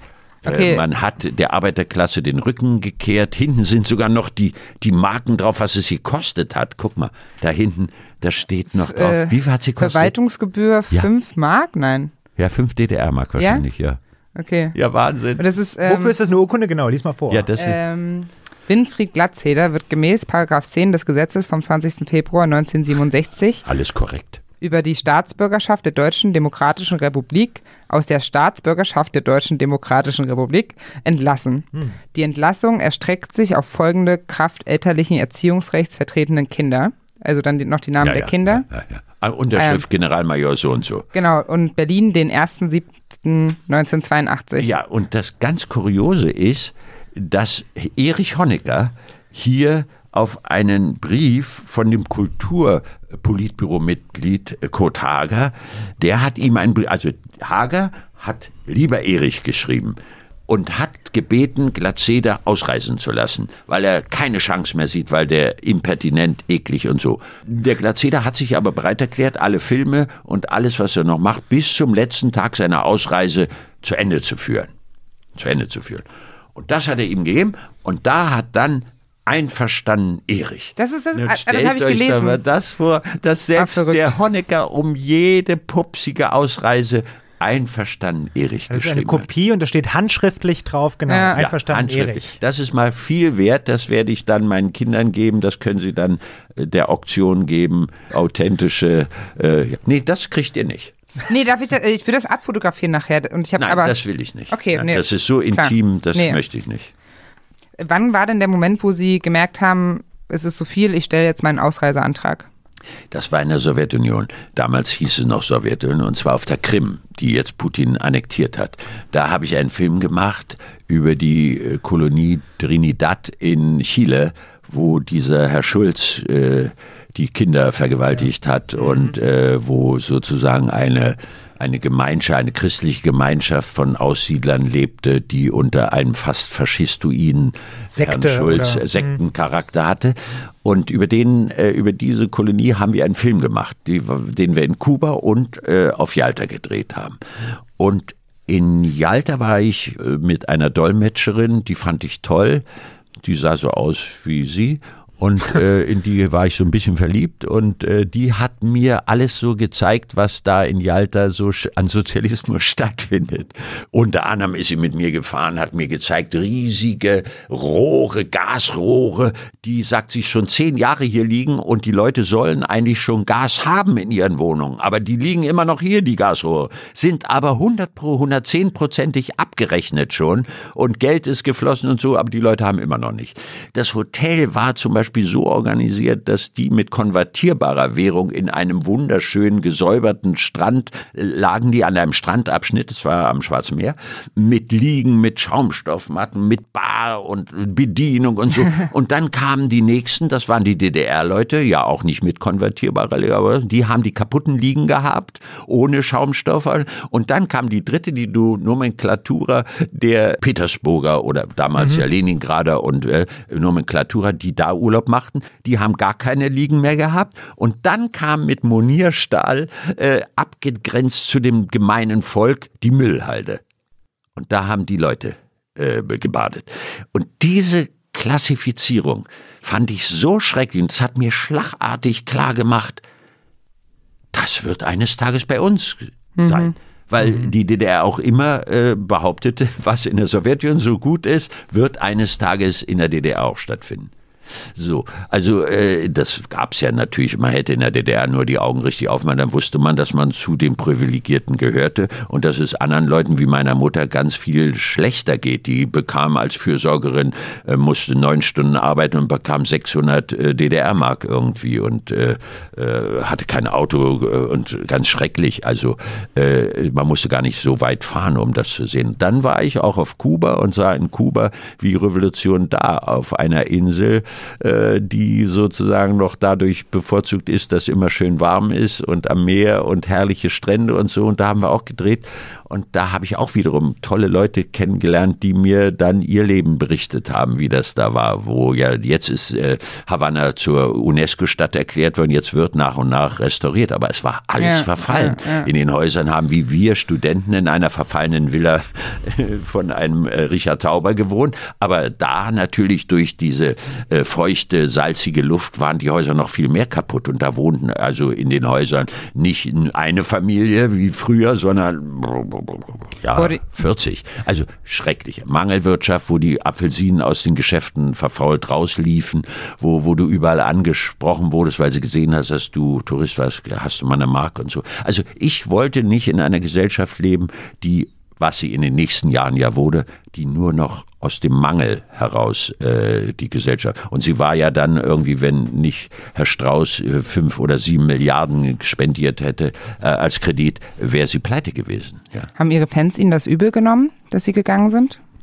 Ja, sicher einige, aber das hat mich nicht interessiert, weil ich lebe ja nicht für meine Fans, sondern ich freue mich, wenn ich Fans habe und ich versuche meinen Beruf so gut zu machen, wie, wie ich handwerklich in der Lage bin und ich weiß, dass dieser Beruf von sehr vielen Zufällen und glücklichen Umständen äh, abhängt. Und äh, ich bin nicht so wie Sänger, die sagen, ich, ich muss meinem Publikum das und das liefern. Also ich muss eine Hochzeit jetzt machen, damit ich in den, äh, irgendwo stehe. Ich muss eine Scheidung machen. Ich muss mein Kind in Social Media bringen. Ich muss, äh, äh, wie Herr Wendler, laufend sich also ein Auto schenken lässt von seiner neuen Geliebten, äh, was Herr Pocher dann illustriert hat. Ja, also alles diese, diese Kackscheiße muss ich nicht machen, sondern ich kann eigentlich durch das, was ich mache, wie Kundschafter des Friedens oder jetzt bei Dark, ernsthaft meine Arbeit machen. Und wenn das einige Leute gut finden, dann äh, kann man die als meine Fans betrachten. Aber eigentlich äh, versuche ich immer meine Arbeiten gut zu machen und weiß, dass wenn es besondere Aufmerksamkeit erlangt, dass es nicht nur von mir abhängt. Nur Sie mussten Ihren größten Fan überzeugen, Ihre Frau erstmal. Die wollte gerne bleiben, ne? Ja, meine Frau, wie ich sagte schon, ist eine rote Socke. Mhm. Aber sie kommt aus einem Haushalt, äh, die auch ein bisschen privilegiert, die lebten wunderschön äh, in der DDR in der Nähe von Dresden in einer herrlichen Villa mit Garten und so. Und die beiden Eltern von ihr waren äh, tolle Leute. Er war äh, bei Robotron beim Elektronikkonzern Ingenieur, hochgebildeter Mann. Sie war eine tolle Hauswirtschaftsleiterin, die Ferienheime geleitet hat Also Wahnsinn. Mhm. Äh, und Marion, meine Frau, hatte nie das Gefühl, dass sie in der Gesellschaft irgendwie kämpfen muss, weil sie war immer aufgehoben. Ich musste kämpfen. Ich hatte mhm. das Gefühl, ich bin eine arme Kirchenmaus und ich muss nicht nur Karriere machen, weil ich diesen Beruf so liebe, sondern ich muss Kohle ran schaffen auch. Und war Ihre Familie auch der Grund, warum Sie nicht geflohen sind? Es hätte ja auch die Möglichkeit gegeben, Sie waren öfter im Ausland, dass man sich einfach absetzt, aber Sie haben das ganz offiziell und förmlich durchgezogen, ne? haben einen Antrag gestellt, ich möchte hier raus, liebes Land. Genau, also nach dieser, was, wir, was ich beschrieben habe, nach den Dreharbeiten zu der Kolonie in Yalta und in Kuba, habe ich äh, beim Rat des Stadtbezirks einen Zettel abgegeben. Hiermit beantrage ich für mich und meine Frau nach Absprache mit meiner Frau eine Ausreise in die Bundesrepublik Deutschland. Das ist aber nicht sozusagen die ganze Wahrheit. Die ganze Wahrheit ist, dass an meinem Theater in Berlin Besson, mein Regisseur oder der Regisseur von uns allen, zu seiner Freundin nach Paris ging. Der war mit Usch Karuseit, Ursula Karuseit, einer Protagonistin an dem Theater verheiratet. Der ging zu seiner, zu Frau Serrault, zu seiner Freundin nach Paris. Äh, Fritze Marquardt ging nach Amsterdam. Äh, Karge und Langenhoff gingen nach Spanien. Alle waren weg. Und jetzt mhm. kamen irgendwelche Fuzis da an das Theater. Mhm. Also mein, mein, auch meine Theaterarbeit war gefährdet in der DEFA war gefährdet meine weitere Arbeit da als äh, Ensemblemitglied von zwölf Leuten meine Filme weitermachen, die ich wollte, nämlich Plenzow und ich. Wir wollten machen die Legende vom Glück ohne Ende. Das war ein Film, der sozusagen nicht eine Fortsetzung von Paula und Paula war, sondern eine Fortsetzung seines Lebens. Paula ist ja tot gewesen. So, da hat der, der Studiodirektor, der auch ZK-Mitglied war, Herr Mäde, hat gesagt, nur über meine Leiche dieser Film. Mhm. Also der hat so prinzipiell und ausschließlich gesagt, diesen Film werdet ihr nicht machen. Warum? Weil da Szenen drin waren, dass zum Beispiel Paul, der dann querschnittgelähmt ist, äh, man durfte in der DDR, weil sie die loswerden wollten, äh, behinderte Leute, die dann Frührentner waren, äh, ließ man in den Westen reisen. Ja, teuer. Weil man sie, ja, die waren zu teuer. Und er konnte jetzt die DDR-Grenze in Berlin durch mit seinem Rollstuhl, weil seine Frau, mit der er dann wieder zusammen oder noch immer zusammenlebte, mit Frau Wenzel, ja. die da als Tänzerin Freundin äh, ihre Abende hat, die hat er dann begleitet. Das war schon der Grund, dass er gesagt hat, es geht gar nicht. Aber auch andere große Schauspieler wie also der DDR, wie Manfred Krug oder Armin Müller-Stahl sind ja. in der Zeit gegangen. Was war denn da der Auslöser, dass es auf einmal so eine Welle gab, so ein Brain Drain, würde man heute vielleicht ja, sagen? Es war, es war eine, äh, Krug war der grandioseste.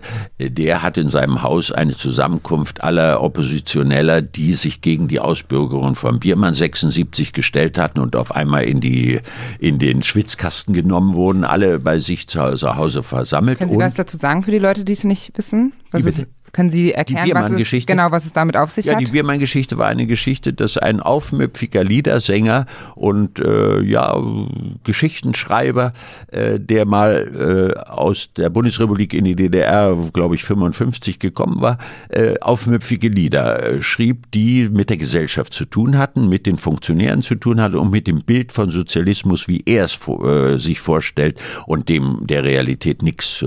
Der hatte von der Gewerkschaft in der Bundesrepublik Bundesrepublik Nordrhein-Westfalen ein paar Konzerte, hat die Ausreise bekommen, also hat die Genehmigung, diese Konzerte zu machen. Und nach den Konzerten hat äh, das Politbüro entschieden, den lassen wir nicht mehr zurück. Das hat schon im Faschismus Goebbels gemacht. Er hat Leute, die aufmüpfig waren, nicht mehr zurückgelassen. Und das war für viele Intellektuelle äh, äh, sozusagen die Grenzüberschreitung des Politbüros, was die Eigenständigkeit und die Meinungsfreiheit angeht. Und da haben sie einen Brief geschrieben, öffentlich in der Süddeutschen, also überall im Westen wie im Osten, weil man ja wusste, dass wenn man im Osten das äh, der Redaktion gibt, dass es ja. niemals in die Zeitung kommt. Also musste man es in die Süddeutsche bringen oder wo auch immer, Frankfurter Allgemeine. Und dann wurde denen äh, zum Teil äh, die Arbeit sehr schwer gemacht. Also es stimmt nicht immer, wenn Sie sagen, Sie haben von einem Tag auf den anderen keine Arbeit mehr gehabt, aber Ihre Arbeit wurde schwerer gemacht. Und Sie waren, und das ist auch noch interessant, in der DDR gibt es, wie gesagt, nur ein Fernsehen. Es gibt in der DDR nur ein oder gab in der DDR nur ein Fernsehen und nur eine Filmgesellschaft. Wenn du da einmal mit einem Anruf blockiert wirst, hast du niemals mehr das Bein in die Tür. Und die Veranstalter haben dich, wie Manfred Krug dann auch nicht mehr gebucht, um äh, zu singen. So, und dann hat Krug äh, eine Begegnung organisiert zwischen diesen äh, Schriftstellern, Christa Wolf, äh, Stefan Heim, Angelika, Domröse und vielen, dazu gehörte ich nicht, war nicht damals sein Freund oder Bekannter. Und ähm, dazu wurde Herr Lamberts, der äh, vom Politbüro abgestellt wurde, mit den Künstlern doch zu reden und sie auf den rechten Weg zu bringen. Ja. Und das hat er alles aufgenommen. Nein. Das hat er hinter der, hinter der Glastür aufgenommen und hat das durch seinen Bruder, glaube ich, oder durch Jurek Becker irgendjemand nach Westberlin bringen lassen und einer Redaktion unter Verschluss. Und dann ist er gegangen und hat gesagt, ihr macht mir das Leben schwer, ich gehe. Nein, Sie gehen nie, Sie können nicht gehen. Dann hat er gesagt, passt auf ich habe ein Gespräch, was nicht angenehm für euch sein wird, in Westberlin in einem Schließfach und das wird geöffnet, wenn ihr mir Schwierigkeiten macht. Und da wird eine ich weiß nicht, über ein halbes Jahr eine Fortsetzungsgeschichte äh, äh, stattfinden in der Bundesrepublik, wo alle Schweinereien, die ihr sozusagen mit mir und gemacht habt, die ich, weil er war ja eingebunden, er hat Nationalpreis gekriegt und so, er wusste mhm. um diese ganzen wird veröffentlicht. Und da hat er innerhalb von, ich weiß nicht, drei Monaten die Ausreise bekommen. Und er hat sogar erreicht, dass seine ganzen Autos, also er hat ja äh, Oldtimer gesammelt, weil er hatte einen Bruder, der Antiquitätenhändler war in Nordrhein-Westfalen. Der hat ihm immer gesagt, was in der DDR denn er mit seiner Kohle anstellen kann, damit er, wenn mal irgendwas passiert, dass er dann noch Geld hat. Also er durfte alle Autos mit, er durfte alle Möbel mitnehmen und so. Das war bei mir schon schwieriger. Ja. Bei mir kam jemand vom Museum und guckte, ob die Möbel denn auch äh, so jung sind, also nicht so alt sind, dass ich so, sie haben aber alles zum Plunder erklärt und ich durfte alles mitnehmen. Und Cook ist dann, und viele, es gab dann mehrere Variationen. Also Cook hat die Ausbürgerung wie ich bekommen, richtig, ja. eine Ausbürgerung aus der DDR. Äh, Müller-Stahl zum Beispiel hat ein Visum bekommen. Ein Visum, das bedeutet, man hat mit dem Kulturminister oder dem ZK einen Deal gemacht, den Mund zu halten und in Westberlin zu arbeiten. Angelika auch, Hilmar Tata auch, der Mann von Angelika. So haben ganz viele, äh, Ruth Berghaus, die berühmte Regisseurin, haben Visa bekommen für, für oder Jurek Becker, mhm. Visa bekommen. Die haben nie vorgehabt, nochmal zurückzukehren, aber sie haben sozusagen durch die Verschleierung, dass sie weggehen, äh, ein, ein, ein Visum bekommen, dass sie arbeiten dürfen da. Und das waren die Variationen. Ich hätte auch so ein Visum genommen natürlich, aber zu dem Zeitpunkt, wo ich ausge, also den Wunsch hatte, jetzt will ich gehen, äh, war das vorbei. Also das äh, in so einem autoritären Land wird immer oben entschieden und dann geht die äh, Befehlskette nach unten und irgendwann darf es nicht mehr sein. Und dann gab es noch einen Grund, äh, dass ich gegangen bin, nicht nur, dass die Situation an meinem Theater schrecklich war, an der Filmgesellschaft schrecklich war, sondern dass ich auch von Westberlin, die haben meine Arbeiten am Theater mitverfolgt. Mhm. Und die haben auch meine Filmkarriere mitverfolgt. Und es gab einen Produzenten in Westberlin, der hieß Durniok, der hat einen Film gemacht, der einen Oscar bekommen hat. Das war mit Istvan Sabo Mephisto. Äh, werdet ihr vielleicht, ihr seid zu jung, werdet das nicht mehr wissen, aber jedenfalls hat er den Oscar bekommen und der hat Paul und Paula gekauft vom DEFA Außenhandel, weil sie wollten ja mit allem Geld machen, und hat ihn weiterverkauft an ZDF und weiter an die Konstantin verkauft und an den Filmverlag der Autoren, glaube ich, auch noch. Also er hat richtig viel Geld mit unserem Film gemacht. Und als ich dann hm, sozusagen in Westberlin war, hat er mich in seine Obhut genommen und ich durfte mit Istvan Sabo, dem Oscar-Preisträger, auf Bali einen Film machen. Also grandios. Das wusste ich aber noch nicht zu dem Zeitpunkt, als ich die DDR äh, sozusagen gebeten habe, mich zu entlassen. Aber ich wusste, dass ich meine Familie weiter ernähren kann, dadurch, dass mhm. ich am Schillertheater, wie gesagt, von Boy Gobert und den Dramaturgen, die zu mir nach Ostberlin kamen und mir gesagt habe, Glatzeder, ganz frei, wenn Sie wollen, können Sie bei uns arbeiten. Und warum also, hat es so lange gedauert dann? ja, das dauert so lange, weil. Schikane in, oder hat man gehofft, ja, dass sie sich noch anders entscheiden? Ja, genau. Also mhm. man hat mir dann nach und nach äh, Leute geschickt, die mir die Situation versucht haben zu erklären. Nicht nur, dass ich die DDR verlasse und mein Publikum in Anführungsstrichen verlasse, sondern dass ich im Westen ganz große Schwierigkeiten haben werde, äh, weil ich eine sozialistisch geprägte Person bin und äh, so und äh, haben sie mir sozusagen, ja, so ein schwarzes Loch geschildert, ja. Und dann wollten sie natürlich, dass man das, äh, dass man davon Abstand nimmt wieder, nicht? Hm. Aber ich war, die schreiben dann auch, er ist nicht, äh, er, hier angesichts der Hartnäckigkeit, mit der Glazeder sein Vorhaben verfolgt, ist damit zu rechnen, dass er, falls wir seinen Antrag wieder ablehnen, das habe ich bisher immer getan, äh, immer wieder auftreten wird und Unruhe Mhm. erzeugen wird. Deshalb halte ich es für zweckmäßig, ihn gehen zu lassen. Sie kamen dann raus aus der DDR und sind als erstes tatsächlich ins Notaufnahmelager Marienfelde gegangen, wie ganz viele DDR-Bürger. Warum und was haben Sie da erlebt? Ja, das ist ja ganz grandios, weil ich bin als Baby, als drei Monate altes Baby schon mal in Marienfelde gewesen, als meine Großeltern mich aus Sopot-Danzig geschleppt haben. Also ich bin so wie in der heutigen Gesellschaft aus Syrien ein Umsiedler oder wie nennt man das, ein, ein, ein Asylant. Äh, also ich bin von Leib und Seele Asylant. Ich habe damals zwar nicht begriffen, was das war, Marienfelde, aber ich habe dann 34 Jahre später in Marienfelde mit meiner Familie da in dem Notaufnahmelager gesessen und in Doppelstockbetten in so krankenhausähnlicher äh, Umgebung. Und meine Kinder haben nach sechs Wochen gesagt, äh, nee, da bin ich ganz schnell rausgekommen. Da bin ich, da musste ich dann zu den Amerikanern, Franzosen und so, die mich befragt haben nach äh, ideologischen Verwerfungen, nach Folter und was und so, konnte ich ihnen alles nicht beantworten, weil ich nicht gefoltert wurde.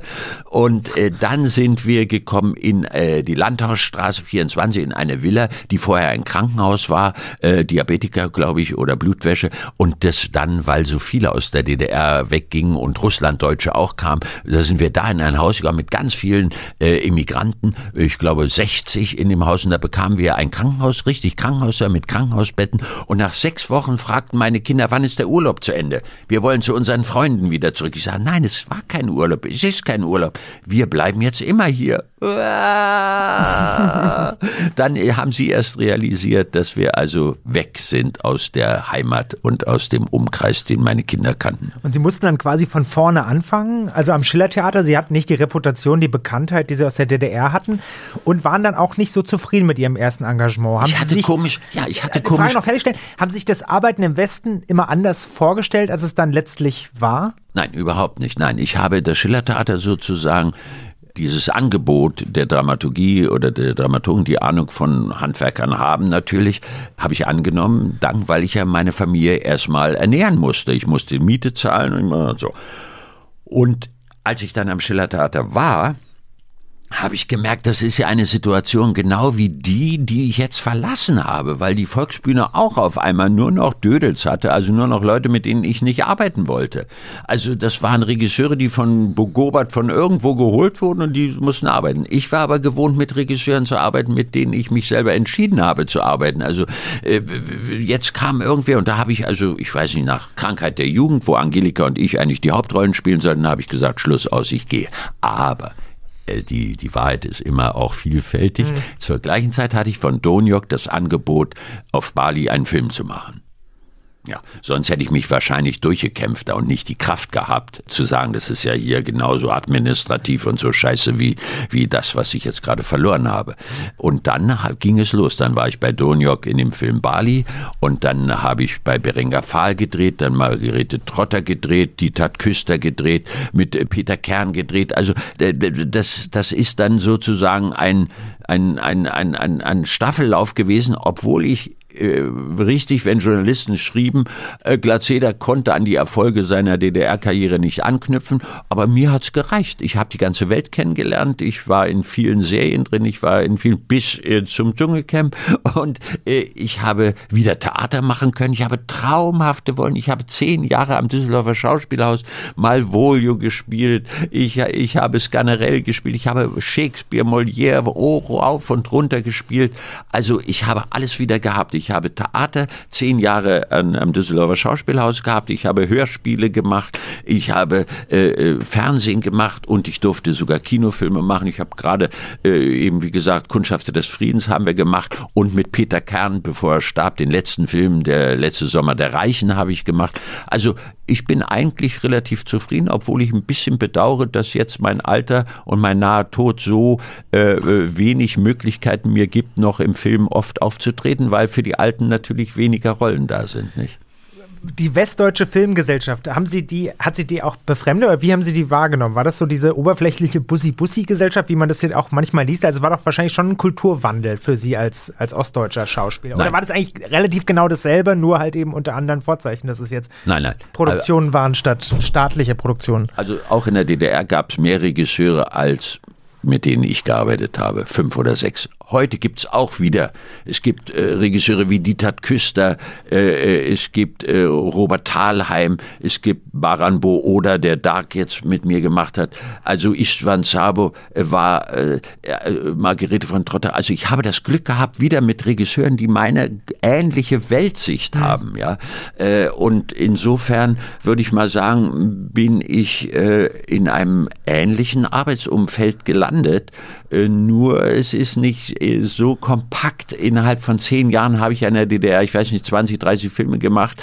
Äh, jetzt sind die Zeiträume dazwischen größer und ich muss sagen, dass ich das sogar genieße. Meine Frau wird sagen, oh, jetzt ist er andauernd zu Hause, aber äh, ich genieße das, weil ich merke, dass die Kräfte eben auch ein bisschen äh, schwinden und dass ich manchmal nach 15 Stunden drehen sage, mein Gott, warum tust du dir das an? Morgens um fünf abgeholt, abends um neun nach Hause und dann im Wohnwagen sitzen, um fünf Minuten zu drehen und dann vielleicht kurz nach dem Mittag, wo der Magen voll ist und das Blut nicht im Gehirn. Also schrecklich, ja.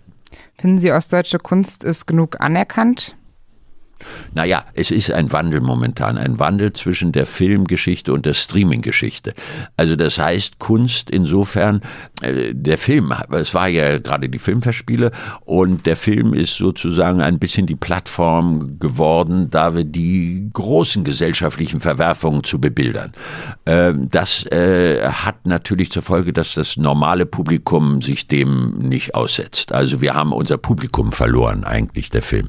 Durch die Streaming Streamingdienste. Da werden ja wahnsinnige, aufregende Geschichten gemacht, ohne Werbung und so. Also im Gegensatz zum Fernsehen. Äh, das hat einen Boom wie nix. Ja.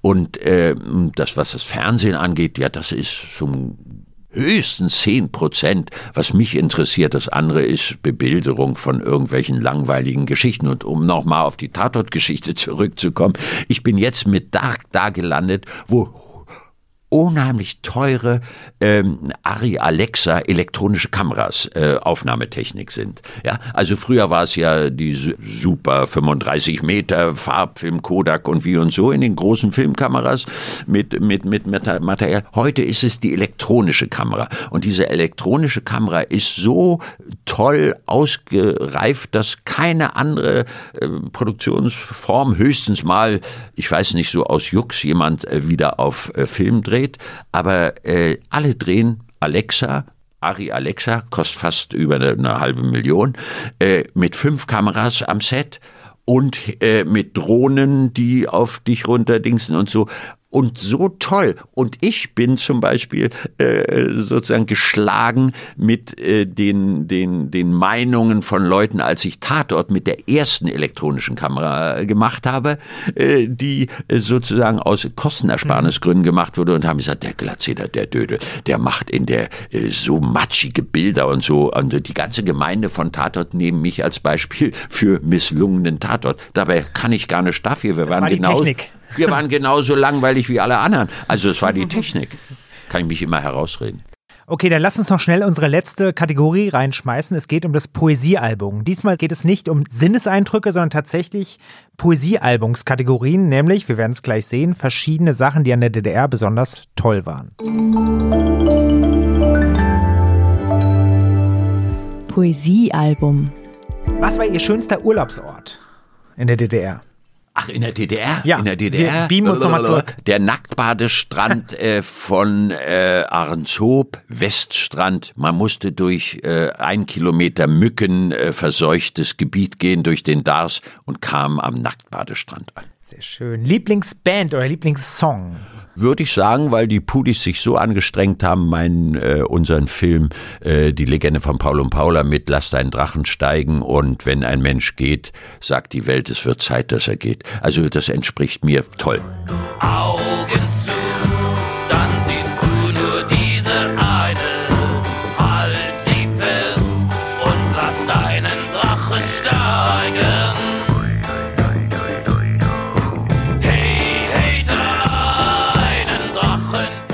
Was war Ihr Lieblingsessen in der DDR? Äh, Lieblingsessen. Bom. Äh, meine Frau ging, als wir das Abschlussfest gemacht haben, zum äh, äh, Intershop oder was. Es gab so, wo man mit Delikatladen. Da holt, sagte die Verkäuferin, ich habe hier Aale, Frau Glatzeder, hier Aale. Geräucherte. Und meine Frau hat die genommen, hat 50 DDR-Mark sehr viel bezahlt, kam nach Hause, die Wohnung war schon leergeräumt, weil die Möbel schon in West-Berlin waren und alle Freunde, die da eingeladen waren, wollten jetzt die Aale, sie waren verschimmelt. Also ich würde eher das als Beispiel, als kurioses Essen äh, in der DDR, weil Aal gab es natürlich nur an der Ostsee, wenn man da war. Und da musste man vorher irgendwelche Pielmaden äh, mit dem Fischer zusammengesammelt haben. Und da habe ich eine tolle Erkältung jedes Mal bekommen. Beste Fernsehsendung. In der DDR? Hm? Ja, die beste Fernsehsendung. Was haben Sie am liebsten geguckt, außer Westfernsehen? Ich habe nur Westfernsehen geguckt. Also wenn, dann habe ich vielleicht äh, äh, Unbekannte Bürger von Ulrich Thein, wo ich eine Rolle mitgespielt habe. Ich habe mich immer gerne selber bespiegelt. Gut. Ja, ich glaube, kommen wir jetzt schon zur letzten Frage. Ich, mich würde eine Sache noch vorher interessieren Ja. in der. Bewertung des ostdeutschen Films, weil ähm, so richtig viel Bekanntheit hat er jetzt im Nachhinein nicht mehr, würde ich jetzt so sagen. Wir haben uns im Vorfeld so ein bisschen mit den gleichaltrigen Menschen unterhalten und bis auf Paul und Paula sind nicht ganz viele Filme bei unserer Ja. Generation in Erinnerung geblieben. ja, ja. Finden Sie das ungerecht, weil eigentlich der Film besser war als sein Ruf? Oder ist es in Ordnung, weil das waren irgendwie auch Jahre zum Vergessen und jetzt hat man andere Freiheit zum Filmemachen? Es verletzt natürlich ein bisschen, wenn Herr Schlöndorff, der dann hinterher diese Filmstudios hat versucht äh, zu rationalisieren, dass äh, sozusagen Filme gemacht haben, äh, immer im Hintergrund mit seinem Blechtrommelfilm hat er beurteilt, dass die DDR-Filme spießige, langweilige, äh, ja, in die Filmindustrie, äh, in die Filmhistorie nicht eingehende Filme. Ich bin anderer Meinung. Ich bin der Meinung, dass die DDR in einigen Filmen schon Auskunft über die gesellschaftlichen Verhältnisse gegeben haben und auch Auskunft darüber jetzt äh, der nachfolgenden Generation geben wird. Da würde ich schon sagen, Spur der Steine, die Legende von Paul und Paula, und alle meine Filme wie Till Eulenspiegel sind an Es kommt die Feuerwehr und äh, Zeit der Störche.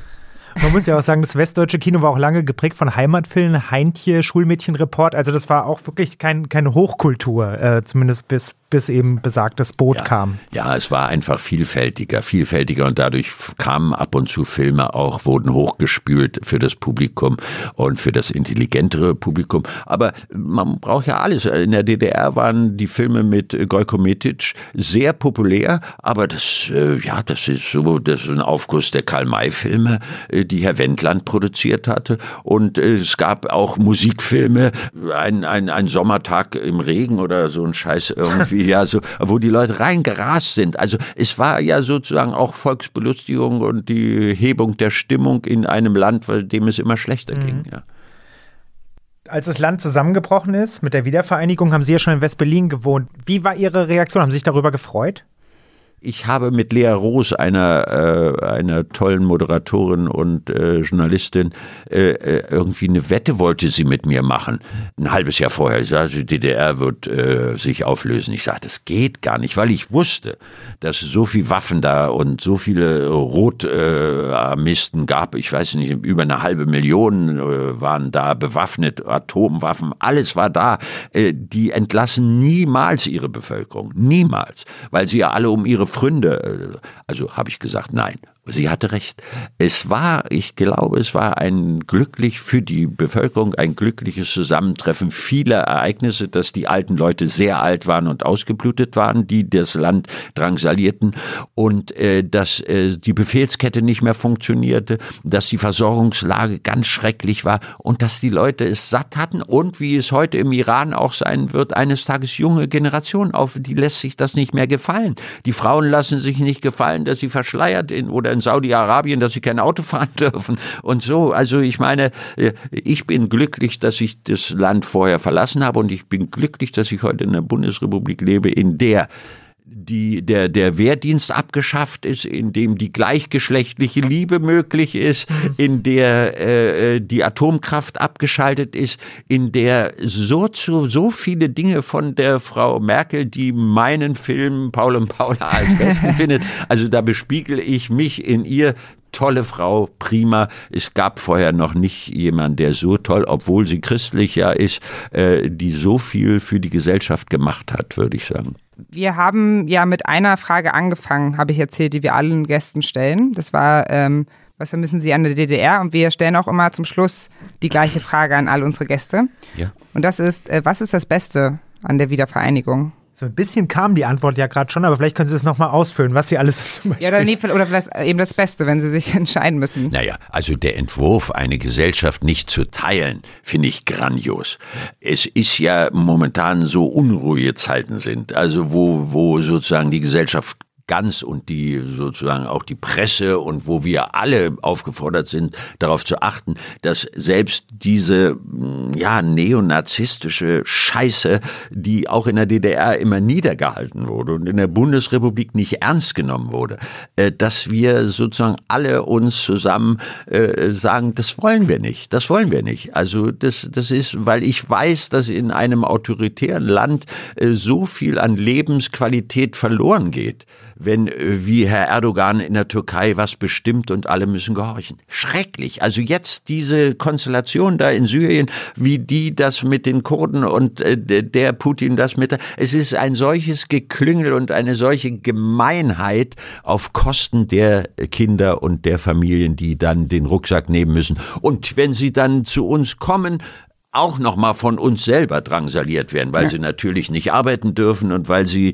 weil sie sozusagen nicht nur den Anschein machen, äh, in unserem Sozialstaat äh, parasitär zu leben, sondern weil sie gar nicht äh, sozusagen gefördert werden, dass sie mitarbeiten können an dieser Gesellschaft. Denn dann wären alle Leute, glaube ich, zufrieden, wenn, wenn man sagt, das ist eine multikulturelle Gesellschaft, in der alle ihren Beitrag geben und die ganz Schwachen äh, sozusagen was umsonst kriegen. Ja. Lieber Herr Glatzeder, danke, dass Sie da waren. Okay, ich bedanke mich auch bei euch. Ich bedanke mich, dass ihr so geduldig wart und dass ihr dem Nazis zugehört habt. Meine Frau war glücklich, dass ich zwei Stunden weg war. Also ihr habt alle glücklich gemacht. Herzlichen Dank. Danke.